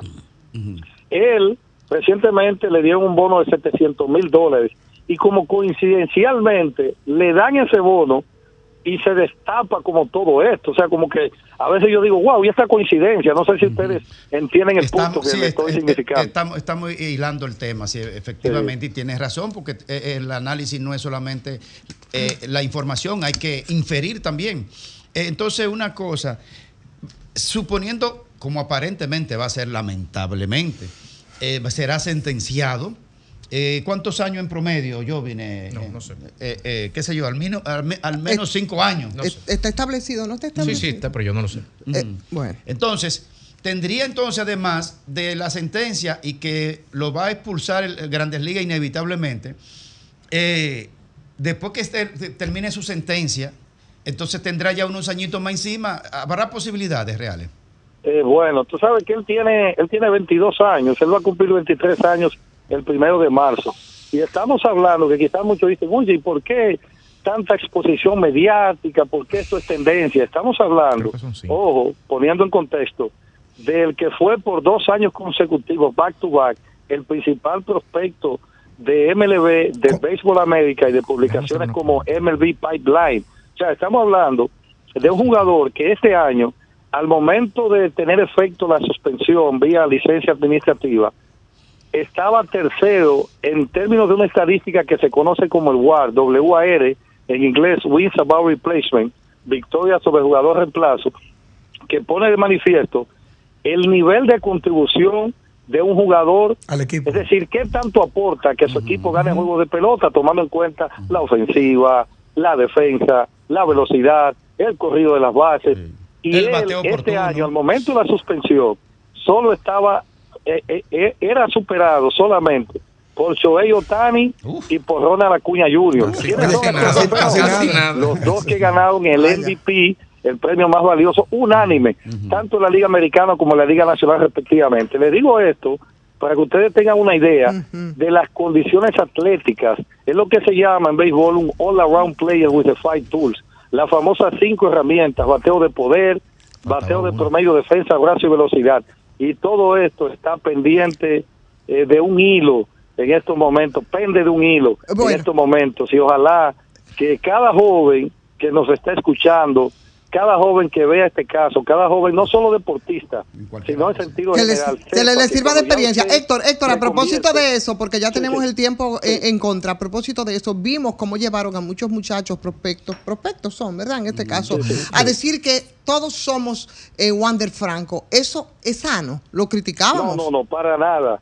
Yo lo critiqué, de hecho, porque es que si tú te pones a ver, son prospectos, la mayoría menores de edad, y de lo que se está debatiendo es que supuestamente, supuestamente, el jugador Franco estuvo con una menor de edad. O sea, ellos indirectamente están apoyando a alguien que eso. supuestamente cometió un hecho contra alguien que, desde el punto de vista de la edad, es igual que esos mismos niños que lo están apoyando. No sé si usted entiende. Claro, claro.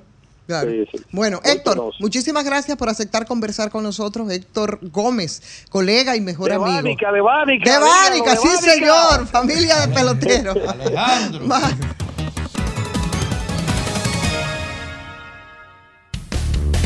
El sol de la tarde. El sol de la tarde. Sol 106.5, la más interactiva. Una emisora RCC Miria. A ver, un check rápido antes de coger carretera. Revisar el carro, ok. Tanque de gasolina, lleno. Recargar el paso rápido, ok. Ready. Ya nos podemos ir.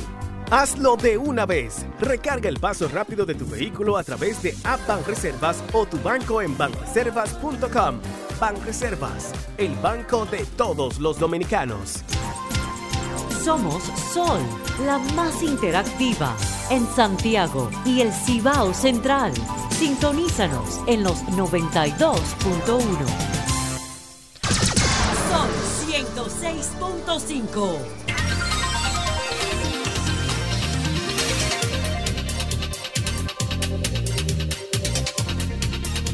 Señora, aquí estamos de nuevo, de regreso y son, bueno, ya faltan dos minutos para completar las cuatro de la tarde. Evidentemente que uno de los temas del día ha sido el caso Wander Franco, el caso proxenetismo, El pelotero. el caso de predación Aquí de está hablando de menores, pelota el día entero. prostitución infantil. Y, Es, es- es- es del año rojo. esto tiene muchas ¿Qué año rojo aristas, ¿no? El año rojo, ¿cómo es que? El De la hemorragia, del- no, del- no, no, de- no. de- de todos los los demás- leones escogidos, este es el año. de Bueno, pero además Y de- eso delante de Franklin, mira, atrévete a decir eso. Atrévete a decir eso. Ey. Óyeme, pero mira, espérate. Míralo ahí, dilo ahora. Dilo ahora. Ay, mi madre, ay, mi a decir. Y este, allanamiento. Y este Señor, pero mira. Y un Ferrera. Pero, sí, hay categoría, compadre. Qué bueno, señores, que atrapamos a Franklin ahí, que iba cruzando por el pasillo, porque mucho más allá del fanatismo de Cirrojo, Licey campeón, eso sí. No, no, no. Siempre. Licey campeón, porque Señores, tampoco quítense del medio. Quítense del medio porque ahí viene. Uy. Ahí vienen los tigres Aplaudimos, No, usted sabe todo. que todas nuestras emisoras están aquí. La emisora mía, mírenla ahí al frente, caliente, impacto deportivo. Estábamos grabando eh, unos bumpers nuevos. Eh, los saludé a ustedes, todos son amigos míos. Claro. programa de la casa. O sea, un aplauso para nosotros, señores. Así es, así es, Franklin. Sin embargo, contigo Ajá. queremos hacer una reflexión ya mucho más preocupante respecto a lo- al caso que No, pues yo estoy contento. Del Licey no es. No, no, que involucra ahora al pelotero Grandes Ah, Ligas, Wander Wander Franco. Ese es un caso bastante delicado. Conversábamos hace un momentito con tu colega eh, Héctor Gómez, ¿no? Sí. Y bueno, no. eh, Mira, tan nervioso me puse. ¿Puedo beber esta agua? Sí, claro, sí, es un- tema complicado. Ese es un tema complicado y el impacto que eso pudiera Sí. tener entonces en, en- en los peloteros y sobre todo en los prospectos, ¿no? Eh, ¿Qué tan aleccionador puede ser esto? Porque evidentemente que parece que ahí queda la carrera, Mire, parecería. Mire, déjeme decirle algo. Primeramente, el saludo cordial a todos los oyentes de esta maravillosa emisora que es mi casa, RC 100 Media.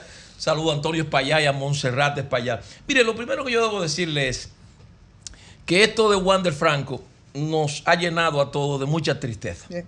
Déjeme decirle que de cada 100 peloteros dominicanos que firman para el béisbol de grandes ligas, apenas tres pueden llegar. Después que esos tres peloteros llegan a grandes ligas, tienen que enfrentarse a la cultura, una nueva sociedad americana, el idioma, y además de eso, enfrentarse a otros 100 peloteros que son doblemente mejores que los dominicanos.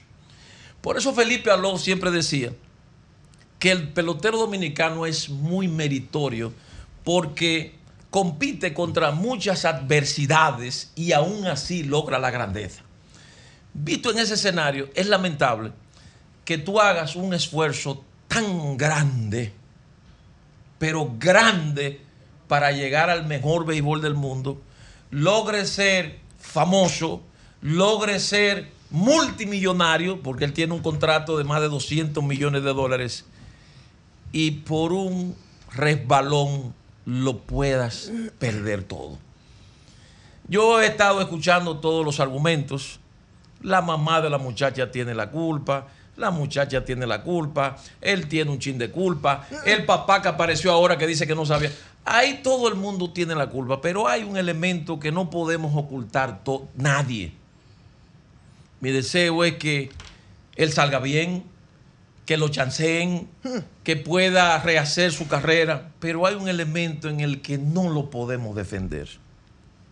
Y es que lamentablemente un menor es un menor aquí en cualquier parte del mundo. Fíjese que nosotros lo que eh, eh, tenemos un chin de mundo, ya yo tengo 56 años, de que uno ve una mujer lo primero que dice, ¿cuántos años tiene? Ah, pero espérate, tiene 13, 14. ¡Uy, aguántate, tú te quitas. Es decir, a Wander le faltó ahí un poquito de tigueraje. Porque era un muchacho Porque también. por bonita que sea una muchacha, lo primero que tú tienes que averiguar es qué edad tiene. Y además los asesores tuyos tienen que decirte, ¿te gusta esa muchachita? Déjame averiguarla. Entonces tú mandas a una gente a averiguar. Fafa, me gusta esa muchachita, ¿Y asesores? Entonces Fafa de allá para acá viene y me dice, Franklin, la muchachita está buena, es bonita, pero es menor de edad. Te puedes meter en un ¿Y problema. tienen asesores? Entonces, ¿qué hace uno? Sea quien sea, se quita. ¿Por qué? Porque si yo vengo ahora aquí y digo, por ejemplo, eh, vengo y defiendo a Wander Franco. Yo tengo cuatro hijas. A mí no me va a gustar que un tigre venga y una de esas muchachas mía chiquita. Entonces, esto es un asunto delicado, un asunto penoso. Eso es por un lado. Ahora vamos ahora a enfocarlo desde el punto de vista de la sociedad dominicana. ¿Qué dice la sociedad dominicana? Y don Fafa puede corregirme. Que lamentablemente en nuestro país hay una cultura de perseguir a los peloteros. Hay una cultura de las madres que le dicen, búscame, búscate un tigre de cuarto. Hay una cultura de madres que le dicen a las hijas desde que tienen 10 años, mira, eh, no me traigas de baratado aquí. Búscate un palotero. Entonces yo digo a Eso veces, te lo puso Dios ahí si esa muchacha hubiese sido un paletero o, o un muchacho que trabajara en una tienda, Un estuvieran colmado. demandándolo ahora. Entonces, es un tema tan complicado, tan delicado. Entonces, por un lado decimos que él metió la pata. Usted tiene que respetar a las menores. Eso es sagrado. Usted no puede, una menor, usted no puede. Eso es lo primero.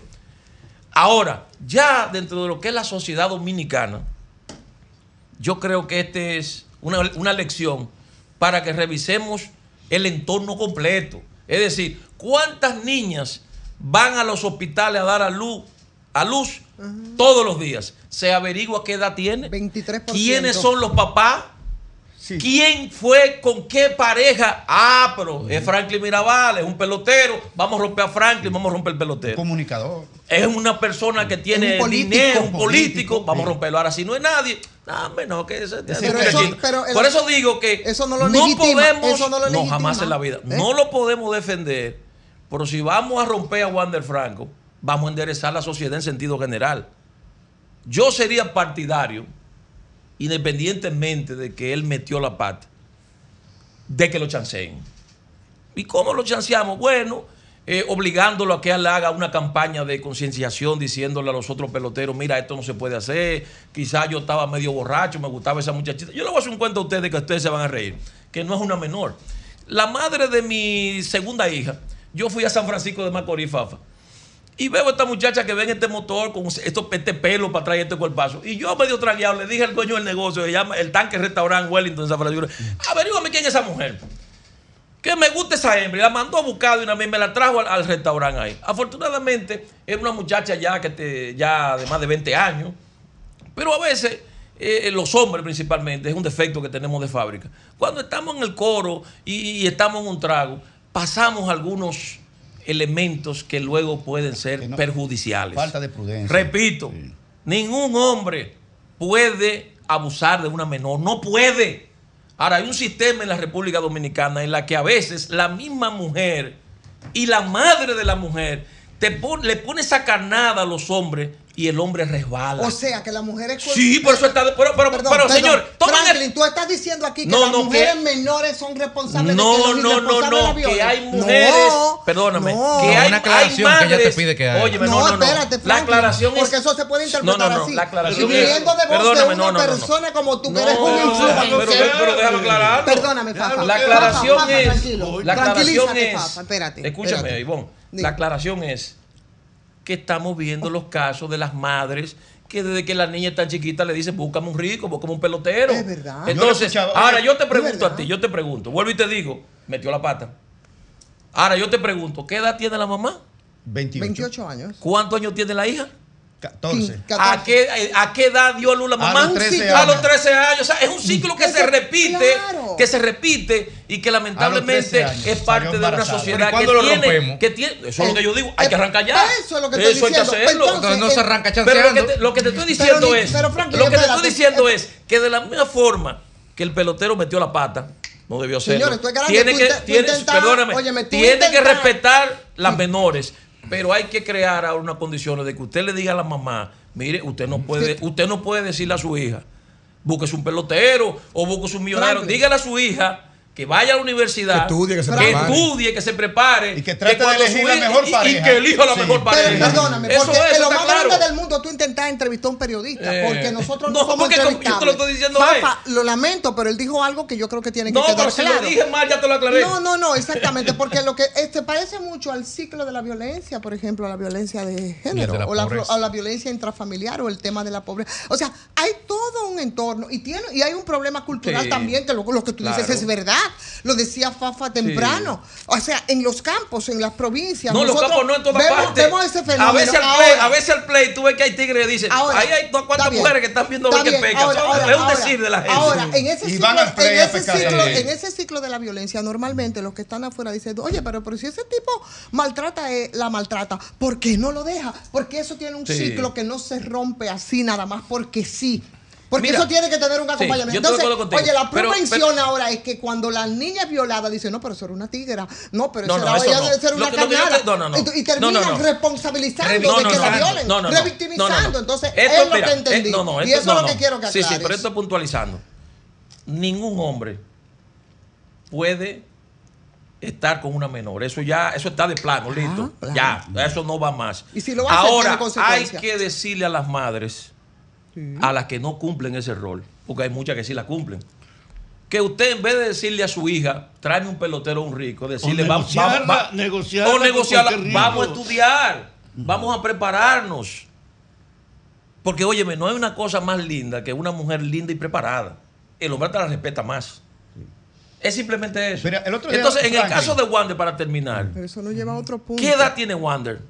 Cuando cometió el hecho, 20, 21 años. Wander está toda- estaba en la categoría de un muchacho. Sí, hombre. Un muchacho tiene la misma capacidad. ¿Usted cree que un- yo cuando tenía 20 o 21 años pienso igual que como pienso ahora? Claro que no. Entonces hay que, da- hay que dejar un margen, como decimos, que eso fue mucha, eso es un- a veces que eso cae en el campo de las muchachadas. Porque eso fue una muchachada lo que él hizo. O yo leí hoy en las redes a alguien relajando que dijo, pero la mamá está más buena que la hija. Pero durito. No, eso lo digo yo. Eso lo digo yo. Ah, Yo ¿tú lo digo? digo, Entonces dice la gente, pero mejor hubiera enamorado a la mamá y no hubiera tenido problemas. O sea que la gente está chiste, lo, lo ha tomado esa parte. Pero la conclusión de esto es, primero, metió la pata. No debió hacer eso. Y no debió hacerlo porque lo que yo te decía ahorita, el que tigre, lo primero que dice es, me gusta esa muchacha, Fafa, averíguamela. Y allá para acá Fafa viene y te dice, sí, es bonita, pero hay un problema. ¿Cuál es? Es menor de edad. Ya usted se retiró ahí mismo. Oye, oye, no puede seguir. Porque lo que más hay es mujeres. Ahora, en el otro contexto, y usted sabe que es así, las madres deben tener un mayor control de las hijas y, los padres, y darle una mejor orientación. Pero la Porque mamá tú no puedes esperar igual. que se Oye. arme un escándalo después para tú querer enderezar Oye, el camino. oye, Eso- Querido, eso la está claro. viene de un ciclo, exactamente un ciclo A igual. mí me el gustaría ir a Fafa, que Fafa es la voz de la experiencia. Pero, pero oye, pero escucha, Ah. la Y madre bastante. viene de un Y ciclo exactamente puede creer- igual. se puede creer en él. pero Una espérate. No, pero déjame oír a Fafa. Fafa, Soy dame tu azul, opinión. además, soy sí, azul. soy un hombre inteligente. No, no, pero él Por tiene ser una azul. pregunta. Ah, ok. Vamos, Vámonos, Graham. en el, Vamos. el hecho, el hecho fáctico con relación, sacan todo de aquí, con el relación niño. al tema deportivo, propiamente deportivo. Deportivo. Vamos a ver, vamos a suponer que lo sentencian. Cinco años en promedio. Él tiene 23, va a cumplir ahora en marzo. ¿Podrá tener él facultades después de pasarse cuatro o cinco años? eh, tres- entre 3 y 5 años preso, No, pero- recuperando pero antes que yo creo que 5 sería mucho. es lo primero. Y lo segundo, No, no, pero yo creo que aquí lo que debe buscarse, más que una sanción de cárcel, una sanción emocional. No, se de, hacer- hacer- no, no, saber a la gente de que eso estuvo mal, pero yo no estoy de acuerdo tampoco de que ese muchacho le desbarate su Pero, carrera. pero, ¿Y oye, por qué hay que desbaratar su carrera? ¿Y qué pasó? entiendo ¿Pero la por qué? Te la repito la pregunta. Ajá, dime. Hecho ¿Cómo que por qué, Franklin? Bueno, no, no, pero, hasta Dios perdonó. Pero espérate, Franklin. Sigue Oye, bien. Él Sigue lo sentencia. Oye, él va a ser sentenciado porque hay presión mediática. Ponle que le den dos días, claro, porque Pero- ya metió no, la pata. oye la pregunta, oye la pregunta. Si él se tira entre tres o cuatro años de cárcel, ¿tendrá facultades deportivas para volver a jugar aunque no sean grandes ligas? Oh, pero claro que sí. Pero una No, pregunta, claro que sí. en esa línea, sí. en esa línea y Claro con que esa sí, pregunta. claro que sí. Porque él es un pelotero muy, atlético. mire. Vamos a escuchar a Fabio, la, voz de la experiencia. Las condiciones carcelarias de este país no permiten que un atleta pueda conservar siquiera sus facultades. Sí, Aquí pero hay una declaración. al margen- Si él va preso, si lo trancan, se acabó su futuro. Pero una pregunta, al margen de eso. Habría que verlo, Fabio. Franklin, al margen de eso. Habría y, que ver. Eh, desde el punto de vista del Major Cuando League alguien Baseball- es tan Escucha, joven, escucha, usted no eh, puede cerrarle la puerta porque Pero, pelotero pero muy desde el punto de vista, porque estos cuestionamientos que se están dando en República Dominicana también se están dando en Estados Unidos y ahora con la lista de Epstein y todo esto. O sea, hay un, hay un- la sociedad está más alerta con este tema de la menor edad. Hay películas y todo esto. Claro. Mi pregunta es, a nivel de la cultura del béisbol dominicana, de la industria del béisbol norteamericana, moralmente, olvídate de lo jurídico, moralmente, te lo dejan pasar. Mire, aunque el- tú salgas, la- aunque te digan que tú eres inocente o te Mire. pongan seis meses de cárcel. Mire, yo le voy a decir Moralmente te lo dejan pasar y te dejan entrar No, de pero nuevo. mire, de- déjeme decirle algo. No lo déjeme- sé. mire, déjeme decirle algo. Lo primero es establecer una vez más, que no quiero que Ivonne se me vaya a confundir, porque Ivonne es una persona que goza de mi cariño y mi aprecio. No, yo que yo que- no apoyo lo que hizo Wander. Yo no quiero que confunda a la gente, Eh, lo- el primer paso es que yo no apoyo lo que él hizo. Eso es el primero. Tenemos que partir de ahí. Ahora te respondo tu pregunta. En Estados Unidos una época en que la marihuana y la droga estaban prohibidas. Y por ejemplo, los Yankees tuvieron jugadores como para mencionarte los metros, ah, Dallas Strawberry, Steve Howe. Esa gente fueron suspendidos y sacados del béisbol. Y luego se perdonó. Y volvieron a usar droga y se perdonó de nuevo. No es que yo digo que eso esté correcto ni que deba hacerse. pero las sociedades, y yo creo, si nos vamos a la palabra bíblica, la palabra de Dios, nadie puede erigirse como un dictador en nada. Usted cometió un error, va a pagar una sanción, pero eso no significa que a usted hay que erradicarlo, que a usted hay que matarlo, que a usted hay que enterrarlo. Porque si nos vamos a eso, entonces en la sociedad dominicana habemos, porque todos quizá en algún momento hemos cancaneado, ojalá ninguno de nosotros que estamos aquí, hemos cancaneado y hemos superado esos problemas. Entonces yo lo que creo es que, que el término hundirlo, el término fracasó, no va más, no deberíamos pensar así. Primero porque es un muchacho que viene de una clase humilde, es una persona que de una forma u otra ha representado a la República Dominicana en Estados Unidos como embajador del béisbol.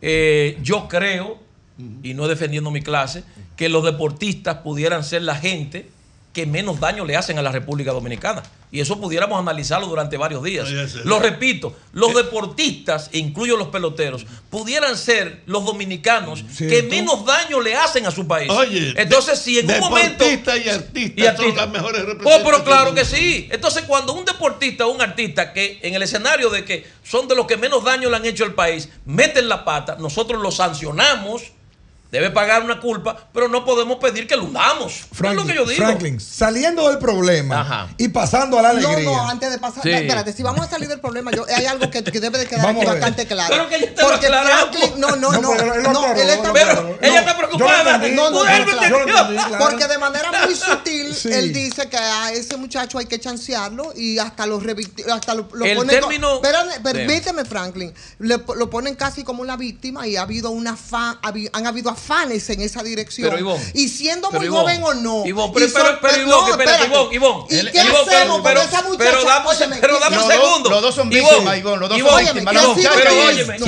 Ivonne, solamente. Los dos son. Pausa. La muchacha y él también Óyeme. Greg. Solamente. ¿Quién chancea esa Óigame bien? República ¿Eh? Dominicana. ¿Cómo queda deteriorada emocionalmente que ha sido utilizada incluso por su madre para prostituirse? está bien, pero- porque ha encontrado o por desconocimiento o por juventud a personas que como Franco. Sí, pero voy para, está Ah, bien, pero voy para allá. El solo hecho, oiga bien, don Fafa. Me gusta hablar con un don Fafa, no te pongas mal. Porque Fafa No, no, tiene no, lo que se llama la voz de la experiencia, que lo da el tiempo. El hecho, oiga bien, República Dominicana, de que un pelotero que tiene un contrato de 200 millones de dólares, óigame bien, que es una cara de un equipo de grandes ligas, nosotros los vimos esta mañana con Brillete. esposas, ya comenzó su castigo moral. O sea, aquí hay dominicanos que si pasan un día preso prefieren morirse por su dignidad. Ya con ese muchacho, usted de verlo con dos esposas en las manos, que su familia, sus amigos, sus compañeros de Estados Unidos están diciendo, wow, mi compañero esposado, ya ahí hay una condena. Piensa en la otra parte. Ahora, yo lo que te digo Piensa es en la otra que parte aunque, ahora. espérate, ahora voy para allá, que aunque él metió la pata, ningún dominicano puede pedir que ese muchacho lo matemos, lo enterremos. Eso es lo que yo te estoy no, diciendo. Eso es lo que yo te estoy diciendo. Ahora, yo te voy a hacer una Ni que pregunta. lo maten, Ahora, pero que no ¿tú lo quieres discutir conmigo? no. Vamos a discutir. No, no, no. No, espérate, vamos a discutir. Ahora, espérate. no, Tú dices que qué hacemos con la muchacha. ¿Tú crees que la muchacha con todos los amores que tuvo con él está llorando ahora? Averigua a ver si ella está llorando ahora. ¿Y qué? vemos. Óyeme, Ella está llorando ¿Qué- ahora. ¿Qué tú te crees que se está riendo, no, Pregunta a ver Franklin? si ella está llorando. Señores, vámonos a la pausa. Después de esta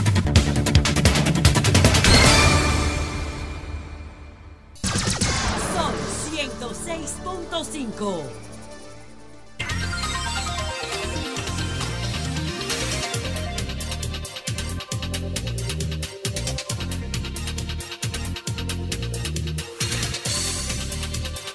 Bueno, aquí estamos, señores, de regreso después de este reperpero que armó Franklin, porque él, él es así, ¿no? De intenso, definitivamente. ¿Eh? comenzando No, no, el él, año con esta él- alegría. él es muy simpático, No, pero, pero, pero muy intenso. Eso, es- eso es lo bueno. No, no, se, se- fue, se marchó ahí airadamente. Sí. Pero teníamos que hablar con él del tema del béisbol Claro, local. claro. Oh, Así es. Lo aguerrido, el Bueno, glorioso Licey. Pero mientras tanto, sí, Fafa. Los liceístas lamentan que él no hablara de la pelota.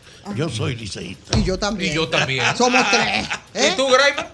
Un liceísta. Ah, ¿Y, y tú? ¿Y entonces? ¿Y sé qué ¿Qué fue es Licey? Licey no es un municipio de Santiago, no es un municipio de Santiago. El más glorioso Ah, de los equipos. ¿Y, y dónde, está- dónde, el, dónde estadio de, Licey? Oye, Oye, el otro. Licey está más cerca que Santiago. Es una pregunta, ¿dónde está ¿Y el dónde estadio está el del título propiedad del Estado tuyo? Enséñame. El Del título. escogido. Enséñame el título. De los leones. su chantaje, enséñame el Del título. Resentimiento escogidista, Graimer Méndez. Vamos entonces, después de la intensidad de Franklin, a conversar contigo. Así es. Buenas tardes. Gracias y gracias a toda la audiencia que nos sigue cada tarde. El programa más vigoroso y de mayor rating de las tardes, Sol de la Tarde. Miren, en estos días yo le envié una carta al ministro Ángel Hernández, ministro de, de Educación, en el que le solicito, y no me han dado respuesta y se lo estaré recordando, y si necesitan, yo vuelvo y le acceso a la información pública. Si no, hace varios, el 12 de diciembre, ya estamos en enero, hace de Derecho a la Información. sí, Tiene un tiempo limitado. para eso? Sí, entonces, no, yo la tengo, se la envié, tengo el acuse de recibo. Y en, que yo le solicito al ministro Ángel Hernández, a propósito de unas situaciones que han salido a la luz pública sobre el proyecto de transporte escolar. Una buena iniciativa, dicho sea de paso, para los más necesitados, que les resuelve un tema de tiempo para que los muchachos tengan tiempo en la escuela y de dinero porque tienen que transportarlo en condiciones de riesgo muchas veces nuestros muchachos de los barrios en motoconcho. Bueno, el Estado decidió hacer un proyecto de transporte escolar, lo veo muy bien, pero hay problemas. Y entonces yo le quiero, yo le dije al, al ministro Ángel Hernández mediante esta comunicación el 12 de diciembre, o sea que va casi para un mes y no me han dado respuesta porque tiene inclusive mi número puesto en la carta que lo obliga para que te puedan contactar. Yo le pido toda la información del proyecto de transporte escolar eh, porque hay un tema con eso. Yo le pido, por, por ejemplo, cuántos son los contratados, cuáles empresas son las contratadas, de cuánto es el monto de los contratos y por qué tiempo, por cuál eh, tiempo de, servicio. Porque ha habido quejas de diferentes razones y necesitamos saber qué es lo que ha pasado con ese servicio. Ministro Ángel Hernández, a través de la licenciada Joanny Muñoz Frías, que es la directora de la Oficina de Libre Acceso a la Información Pública. Ustedes tienen esa comunicación allá, como medio, como comunicación, como ente individual, como profesional de la comunicación que soy, yo le estoy pidiendo lo que ordena la ley eh, para que me den esa información para lo que tiene que ver con la transparencia de la administración pública. Es su obligación y la ley obliga. Así que espero eso todavía. Mientras no me lo entreguen, yo se lo seguiré recordando. Y caerían entonces ustedes en violadores de la ley y además en la categoría muy nefasta de irresponsable. Bueno, dicho esto, miren, el tema de Wander Franco es un tema inevitable, es un tema que obliga a la, a la reflexión, obviamente. Un joven pelotero de estampa mayor en materia de lo que es las calidades deportivas, atléticas, con un futuro impresionantemente brillante, con un origen humilde, como vienen prácticamente todos los peloteros de nuestro país, y que rayando los 21 años, 20 o 21 años, se involucró en una relación fuera de la ley. Fuera de la ley porque la joven en cuestión, que se omite su nombre por razones legales, no estaba facultada para decidir. Eso es en el marco estricto de la ley.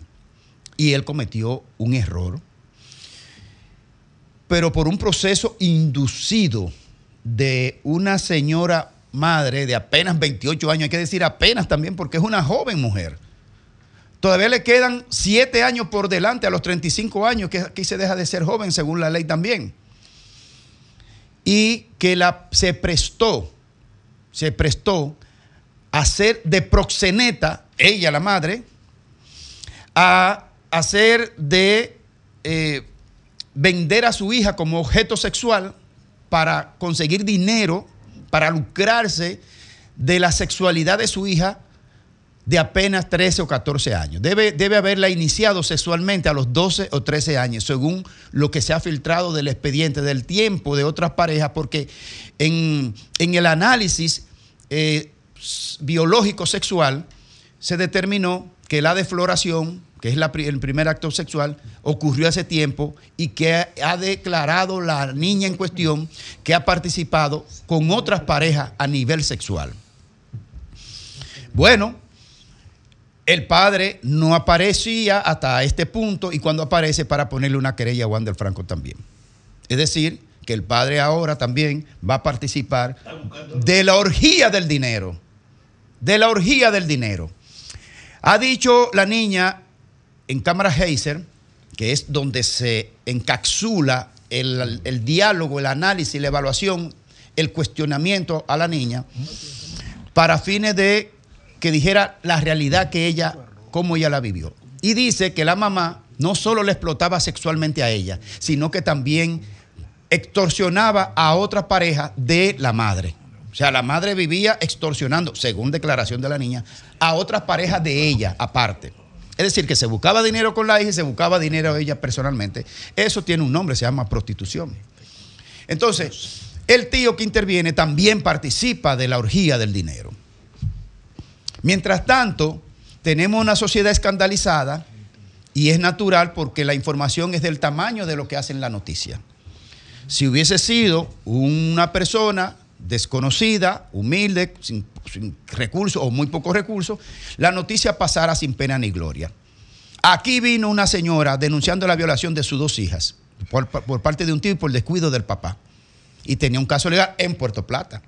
Pusimos en contacto con Olga Diná para agilizar una ayuda a esa familia de escasos recursos, pero no nos enteramos que Olga Diná fuera a Puerto Plata. Es decir, que estamos en un entramado de, de dinero, de efectismo, de, ser efectismo publicitario, de tomar las cosas un tanto a veces cosmetológicas desde el punto de vista de la gravedad del hecho. Entonces, tanto Wander Franco, y esperamos que, que la ley es dura, pero es la ley, dice el adagio griego, la ley es dura, pero es la ley.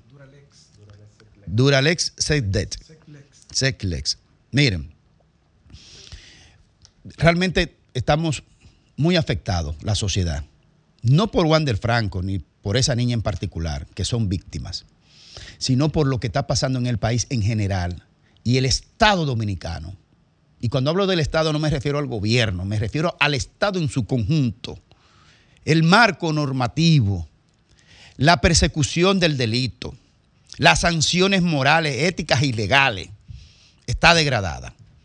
Ahora yo quiero cerrar diciendo, quiero cerrar diciendo que tanto Wander Franco como la niña que ha sido objeto de violaciones sexuales por Wander Franco y por otro, en el caso de Wander Franco y de esa jovencita, yo categóricamente di- digo que los dos son víctimas.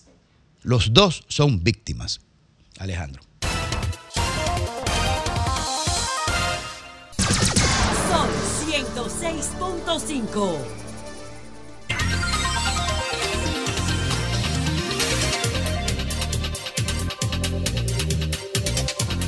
Bueno, señores, aquí estamos de vuelta ya a las 4 con 39 minutos. Federico Jovine, buenas tardes. Gracias, Ivonne. Buenas tardes. Y buenas tardes, amigos que nos ven y que nos escuchan. También el caso obligado es el de Wander Franco, definitivamente. Pues tenemos la tarde entera hablando. Y es lamentable que estemos hablando de eso porque, en cierta forma, haciéndolo, estamos apretando el dedo en una llaga y estamos, en cierta forma, revictimizando y poniendo sobre la palestra un caso con unos apellidos sonoros, en el sentido de que se puede, aunque no seamos hipócritas, no vamos a decir el nombre de la menor, pero todo el mundo en Puerto Plata sabe el nombre de la menor. Y la menor va a tener una vida por delante que va a estar lastrada, marcada y signada.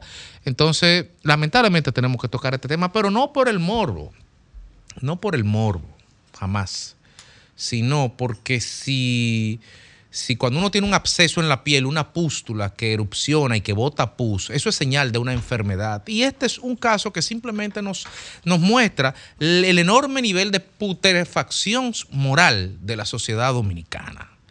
Porque sí, hay un marco mental que nos condiciona, que permite que eso pase, que de hace décadas pasa, centurias pasa, pero también hay otro, pero la sociedad no es la misma de hace 100 años. Como dijo Franklin Mirabar ahorita, él no usó la expresión, pero yo la tenía anotada aquí. Hoy la gente, hoy sabe quiénes son hijas del fiscal. Hoy sabe quiénes son menores. ¿Y por qué, por qué decir que son hijas del fiscal? ¿Por qué dicen eso? ¿Y por qué dice que son menores? ¿Y por qué mandan a pedir la cédula? Ah, porque la sociedad también sabe que hay un marco normativo penal, hay un marco punitivo que te dice si haces eso, si resbala, hay consecuencias. Que la sociedad lo permita, que algunas sociedades, algunas que algunos niveles culturales, sociales o económicos lo permitan, o que todos los hagamos los tontos, esa es otra discusión. Pero es una sociedad, es un Estado de Derecho donde hay un marco normativo que está ahí que no nos podemos hacer los suecos. La ley es lo que dice la ley, como decía Grimer, dura lex lex. El problema es que estamos en una sociedad que acepta, que normaliza y que promueve este tipo de relaciones. Aquí todo el mundo anda con una botellita de agua, echándole agua a cualquier cosa. No, pero deja eso así. Deja eso así. Uno de los deportes. Si el deja eso así fuera un deporte olímpico, aquí todo el mundo fuera medallita de plata o de oro. Con el deja eso así. Pero no puede ser porque aquí estamos al frente, según el Ministerio Público, según el acta de acusación, de un caso de explotación sexual comercial de menores. Cuando uno ve los videos de los familiares hablando de las cifras, de los millones, de lo orgulloso que fue la jugada financiera de depositar un dinero, un certificado. Eh, miren, yo no sé cómo ustedes crían a sus hijos, pero si yo tuviera una hija de 15 años que tiene, una sobrina de 15 años que tiene 2 millones y medio de pesos, yo no creo que la jugada fuera ir a depositarlo a un banco. Pero claro, cuando le pregunta dónde sale el dinero y la respuesta por ustedes sabe dónde salió, de la Cuca SRL. De eso. ¿Y qué es eso? Es cuando, cuando decimos de dónde sale, de la explotación sexual de una menor, de ahí es que sale, porque al final de cuentas es el hecho penal. El hecho penal es que un adulto se acostó con una menor y hubo un pago. Y él mismo lo dijo, ustedes saben de dónde es. Bueno, pues si de dónde es, hay a confesión de parte. Ahora, ahora, lo peor no es eso, que es grave. Lo peor son las defensas aquí lo peor no es que un carajo vaya a perder 200 millones de dólares en un contrato. Pena hermana de jódete. Es un adulto y él es un mayor de edad. Porque a mí con 22 años no se me ocurrió nunca acostarme con una de 14. Yo lo siento, si cometiste un error, el sistema penal funciona así. Está mal, por un lado, uno podrá decir, ah, ¿por qué con este y no con los otros? Bueno, sí, es verdad. Lo que pasa es que el sistema punitivo tiene que mostrar y tiene que, que dar ejemplos. Claro, a todos, dijo la monjita. Porque si en el año 2022 aquí hubo 160 mil partos y de esos 60, 160 mil partos, el 23% fueron menores de edad y de, esa, de esas menores de edad, 552 tenían menos de 15 años. Yo creo que Olga Diná tuvo que haber hecho 552 visitas en el 2022. Aquí sí 552 domicilios. Averigua a quién se acostó con una menor de 15 años. Y tendría que haber 552 sometimientos también. Ahí es que está el problema. Ahí es que está el problema cuando estamos separando la paja del trigo. No estoy diciendo que el trigo no haya que molerlo y reventarlo, porque hay que mandarle un ejemplo a la sociedad. Y hay que mandarle un ejemplo a todos los, otros peloteros y a todas las otras personas, políticos sobre todo, que creen que con dinero todo se resuelve. Y que con dinero y pagando a la periodista y pagando a la gente para que vayan a hacer un piquete al frente de un palacio de justicia, un grupito diciendo todos somos francos. Bueno, pues todos son delincuentes entonces. Ahora, nosotros no somos jueces. Hay una presunción de inocencia que tiene este señor y tiene que dársele una oportunidad de que pruebe en justicia la, los visos de legalidad que tiene esa, esa acusación del Ministerio Público. Pero, insisto, finalmente, que el Ministerio Público haya hecho su trabajo me parece muy bien, pero me parece mejor todavía que todas las otras partes envueltas en esa operación de explotación sexual comercial estén ahí envueltas, porque esa niña dijo que fue explotada comercialmente por su madre con sus otras parejas. Es decir, que si las otras fueron antes de Franco, cuando ella tenía 14, ¿de qué edad fueron las otras? ¿De 13 y medio? ¿De 13?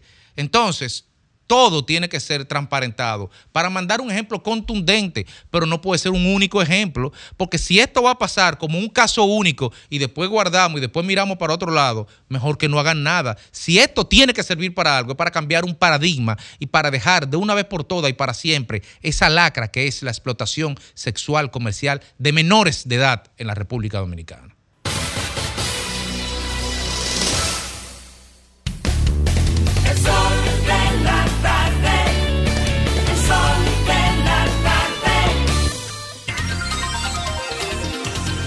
4.45 minutos. Feliz Lajara. Buenas tardes. Muchísimas gracias, Ivonne. Hace poco o recientemente, el presidente de la República decretó, valga la redundancia, el decreto 1-24 que establece límites y criterios para la publicidad estatal. Supone que este decreto lo que busca es cómo se va a regular la publicidad estatal. Llama mucho a la atención el decreto porque eh, se hizo un anuncio público desde el Palacio Nacional, el que incluía sentado o exponiendo más bien al director general de compras y contrataciones, el buen amigo Carlos Pimentel. Dentro de sus explicaciones, lo que decía Carlos Pimentel, que también lo, lo- lo reza el decreto, es que se va a regular y se va a, a transparentar la publicidad estatal y gubernamental que no se hacía o que no se hace. Pero a mí me parece raro y extraño porque hay un viejo alagio, como se dice en el campo, que a confesión de parte, que también es jurídico, relevo de prueba. Entonces, Carlos Pimentel, como director general de compras y contrataciones, y el presidente de la República en un, decreto gubernamental admiten que la publicidad hoy no tiene ningún tipo de regulación y que no es transparentada. Es decir, que ustedes gastaron 4 mil millones de pesos, otros dicen que 8 mil, este año sigue estar transparentada. Entonces quiere decir que todo lo que ustedes invirtieron, porque supone que la publicidad es una inversión en valores, supone que la publicidad es una inversión en promoción de las buenas prácticas de políticas públicas, supone que la publicidad es una promoción o una publicidad para, contra- para contrarrestar el dengue o para identificar al- algo positivo. No puede ser para vanagloriar a nadie absolutamente a nadie, por ninguna vía ni por ningún canal. Y no se vuelvan locos. A mí me llegó una publicidad a mi canal institucional, a mi correo electrónico, donde me llega la factura, de que de Milton Morrison, deseándome un, feliz año nuevo. ¿Qué feliz año nuevo me va a desear a mí por, por ahí? Hay gente loco y hay gente estúpido, y me perdonan. Tú vas a utilizar un canal institucional que solamente le llega mala noticia a la gente para hacerte el gracioso y hacer publicidad política. Ese es uno de los tantos. Pero las declaraciones de Carlos Pimentel y el decreto de Abinader lo que revela es una irregularidad, porque está diciendo que van a transparentar lo que no está transparentado. Entonces, ustedes gastaron eh, 8 mil millones de pesos este año a la brigandina, como se dice sin ninguna transparencia. Entonces yo creo que lo que hay que hacer es una investigación que supone que el propio Carlos Pimentel, que es quien debe investigar desde el punto de vista del control estatal, de cómo se pone la publicidad, a él hay que investigarlo porque él acabó de admitir en público que no hay una transparentación de ese, de ese señalamiento. Yo no sé qué va a pasar porque aquí con un presupuesto todo el tiempo deficitario, la publicidad, yo no estoy en contra de la publicidad, todo lo contrario. Todos los que estamos en medio de comunicación entendemos que la publicidad es una herramienta positiva para promover las cosas buenas, ¿verdad? Que hace, que hace el gobierno, que hace el Estado, que hace una institución, que hace una fundación, un banco, quien sea que lo haga. Ahora bien, con lo que no estamos de acuerdo es con utilizar el poder, el instrumento gubernamental, económico del Estado como publicidad para callar voluntades o para someter a la gente al poder económico, al resentimiento del débil, como dice Friedrich Nietzsche. No, no puede ser así. Esa no debe ser la razón. Entonces yo espero que este tema de publicidad, ellos como que puedan eh, recapacitar, repensarlo, retomarlo o reguiarlo si es necesario, porque yo no le veo ni pie ni cabeza. Es más, quiere que le diga una cosa, señora Abinader y Carlos Pimentel. Danilo fue más honesto y más serio que ustedes. ¿Sabe por qué? Porque Danilo no lo, hizo, no lo hizo tres meses antes de la campaña. Danilo lo hizo seis meses antes de la campaña y prohibió toda la publicidad en el Estado dominicano. Que yo recuerdo que todo el mundo se quedó con la boca abierta porque entendían que era hasta una extralimitación de Danilo en ese momento porque eh, eh, eh, dejaba sin nada a todos los periodistas y los, medios de, y los medios de comunicación. Aquí lo que están diciendo es no, se puede hacer, pero lo que tienen que hacer es que estar claro. Estar claro que quien le ha hecho ustedes aquí en campaña se respeta absolutamente nada. Alejandro.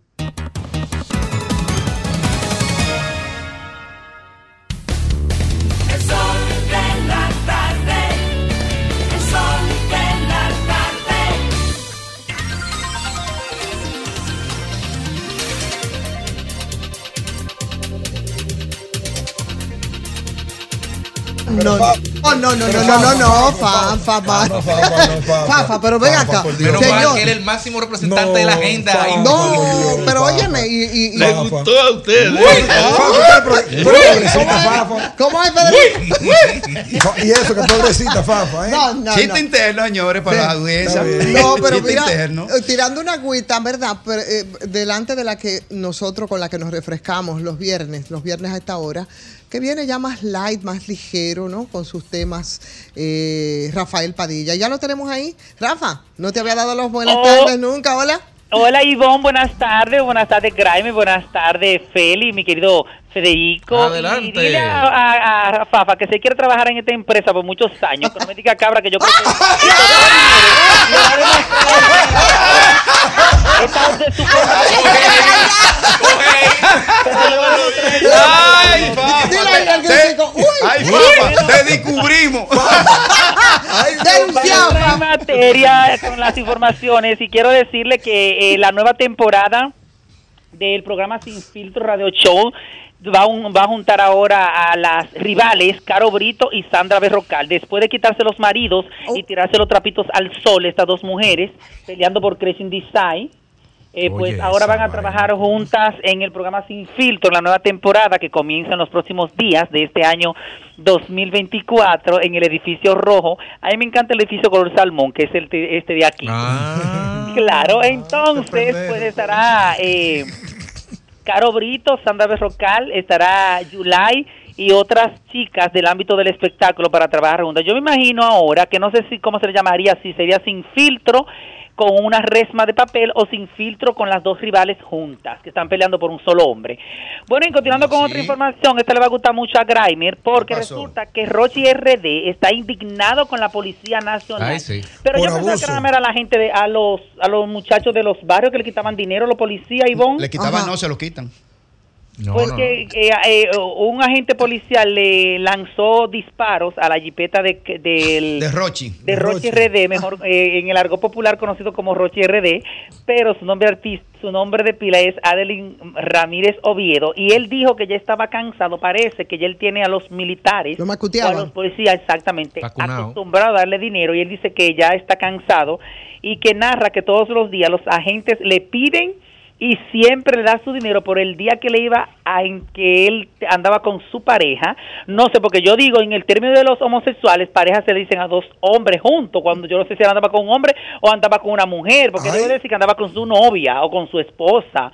O quizá con otra cosa que por ahí Grimes sabrá el significado. Bueno, una pareja son dos personas, hombre, mujer, mujer, hombre o mujer, No, mujer, mayormente que tienen una relación bandera, afectiva, en el ¿eh? arco- en el argot de la bandera y del arco iris, en el arco iris. parejas se utilizan Ah, bueno, con claro. los gays. Si no, pregunta al doctor Nieves. Espérate, espérate, espérate. ¿Cómo? Aclara ¿Y por qué eso. tenemos que preguntarle al doctor Nieves? Señores, no, que hay mucha gente que me han preguntado que por qué el doctor Nieves se Usa camisa de muchos colores. No, no, no, no. Usa unos pantalones color salmón y con rosado fucsia, yo no sé por qué. ¿Y cuál es el problema, cuál es el problema Mire. con el rosado? ¿Qué es de niñas? Bueno, No, en este país el mayormente eh, di que, que la Jara que le gusta el color rosado y a Rafael Padilla. No, pero espérate, porque la- el, el el color rosado, rosado lo usan las niñas. Al No, doctor, doctor Nieves le encanta eso para demostrar cómo el perro bebe agua. Bueno, siguiendo con otra información, ya casi culmino, y es que Premios Soberano 2024 se estarán celebrando el próximo 17 de marzo de este mismo año en la sala Carlos Piantini de nuestro Teatro Nacional. Y resulta, Graimer Méndez e. Ivonne y los demás chicos en cabina. Que la presentadora es. Nojoni Estrella y nuestro querido Hochi Santos. El maestro. Pero en este caso voy a hablar de Fausto Mata, que asegura que no irá a Premio Soberano para no embarrarlo con su presencia. Y no es sonido ¿Y eso. no. Dijo, así se hace solo cuando los productores tienen problemas personales con uno, dejan de ser profesionales. Este año no voy para los soberanos. ¿Y quién es el productor? 2024. ¿Quién es el productor? Este Sayeta. año el productor es Saya, Alberto Saya. Como Tremendo productor, tremendo. Hablé Habrá- con Alberto Saya, Ivonne. Sí, habrá, dijo- habrá sí, muchas cosas sí. que exhibir este ¿Qué- qué- año. qué muchos políticos van a ir, tú sabes que ellos compran las boletas, van a ir muchos empresarios porque a ellos les encanta el artitaje y como estamos en campaña política, para allá van a ir casi todos, porque mientras estén contando los votos, mientras estén buscando los alcaldes que se resulten ganadores el 18 de febrero, para juramentarse el 24 de abril, estoy equivocado, Grimes en abril, ¿verdad que seguramente? Los nuevos, los nuevos Los alcaldes. nuevos- Los, ah, nuevos alcaldes, ¿verdad? No, eso es inmediato ahí. sí, No, pues, eh, en- eh, no, en abril. Bueno. Entonces, mientras ellos estén buscando los atuendos de, de- de blanco para juramentarse, Habrán políticos que se vestirán de rosado, eh, Rafa. posiblemente habrán muchos que se vestirán de rosado e irán a premios soberanos acompañados de algunas megadivas que le quitan todo el dinero. El, el ¡Ah, gran soberano,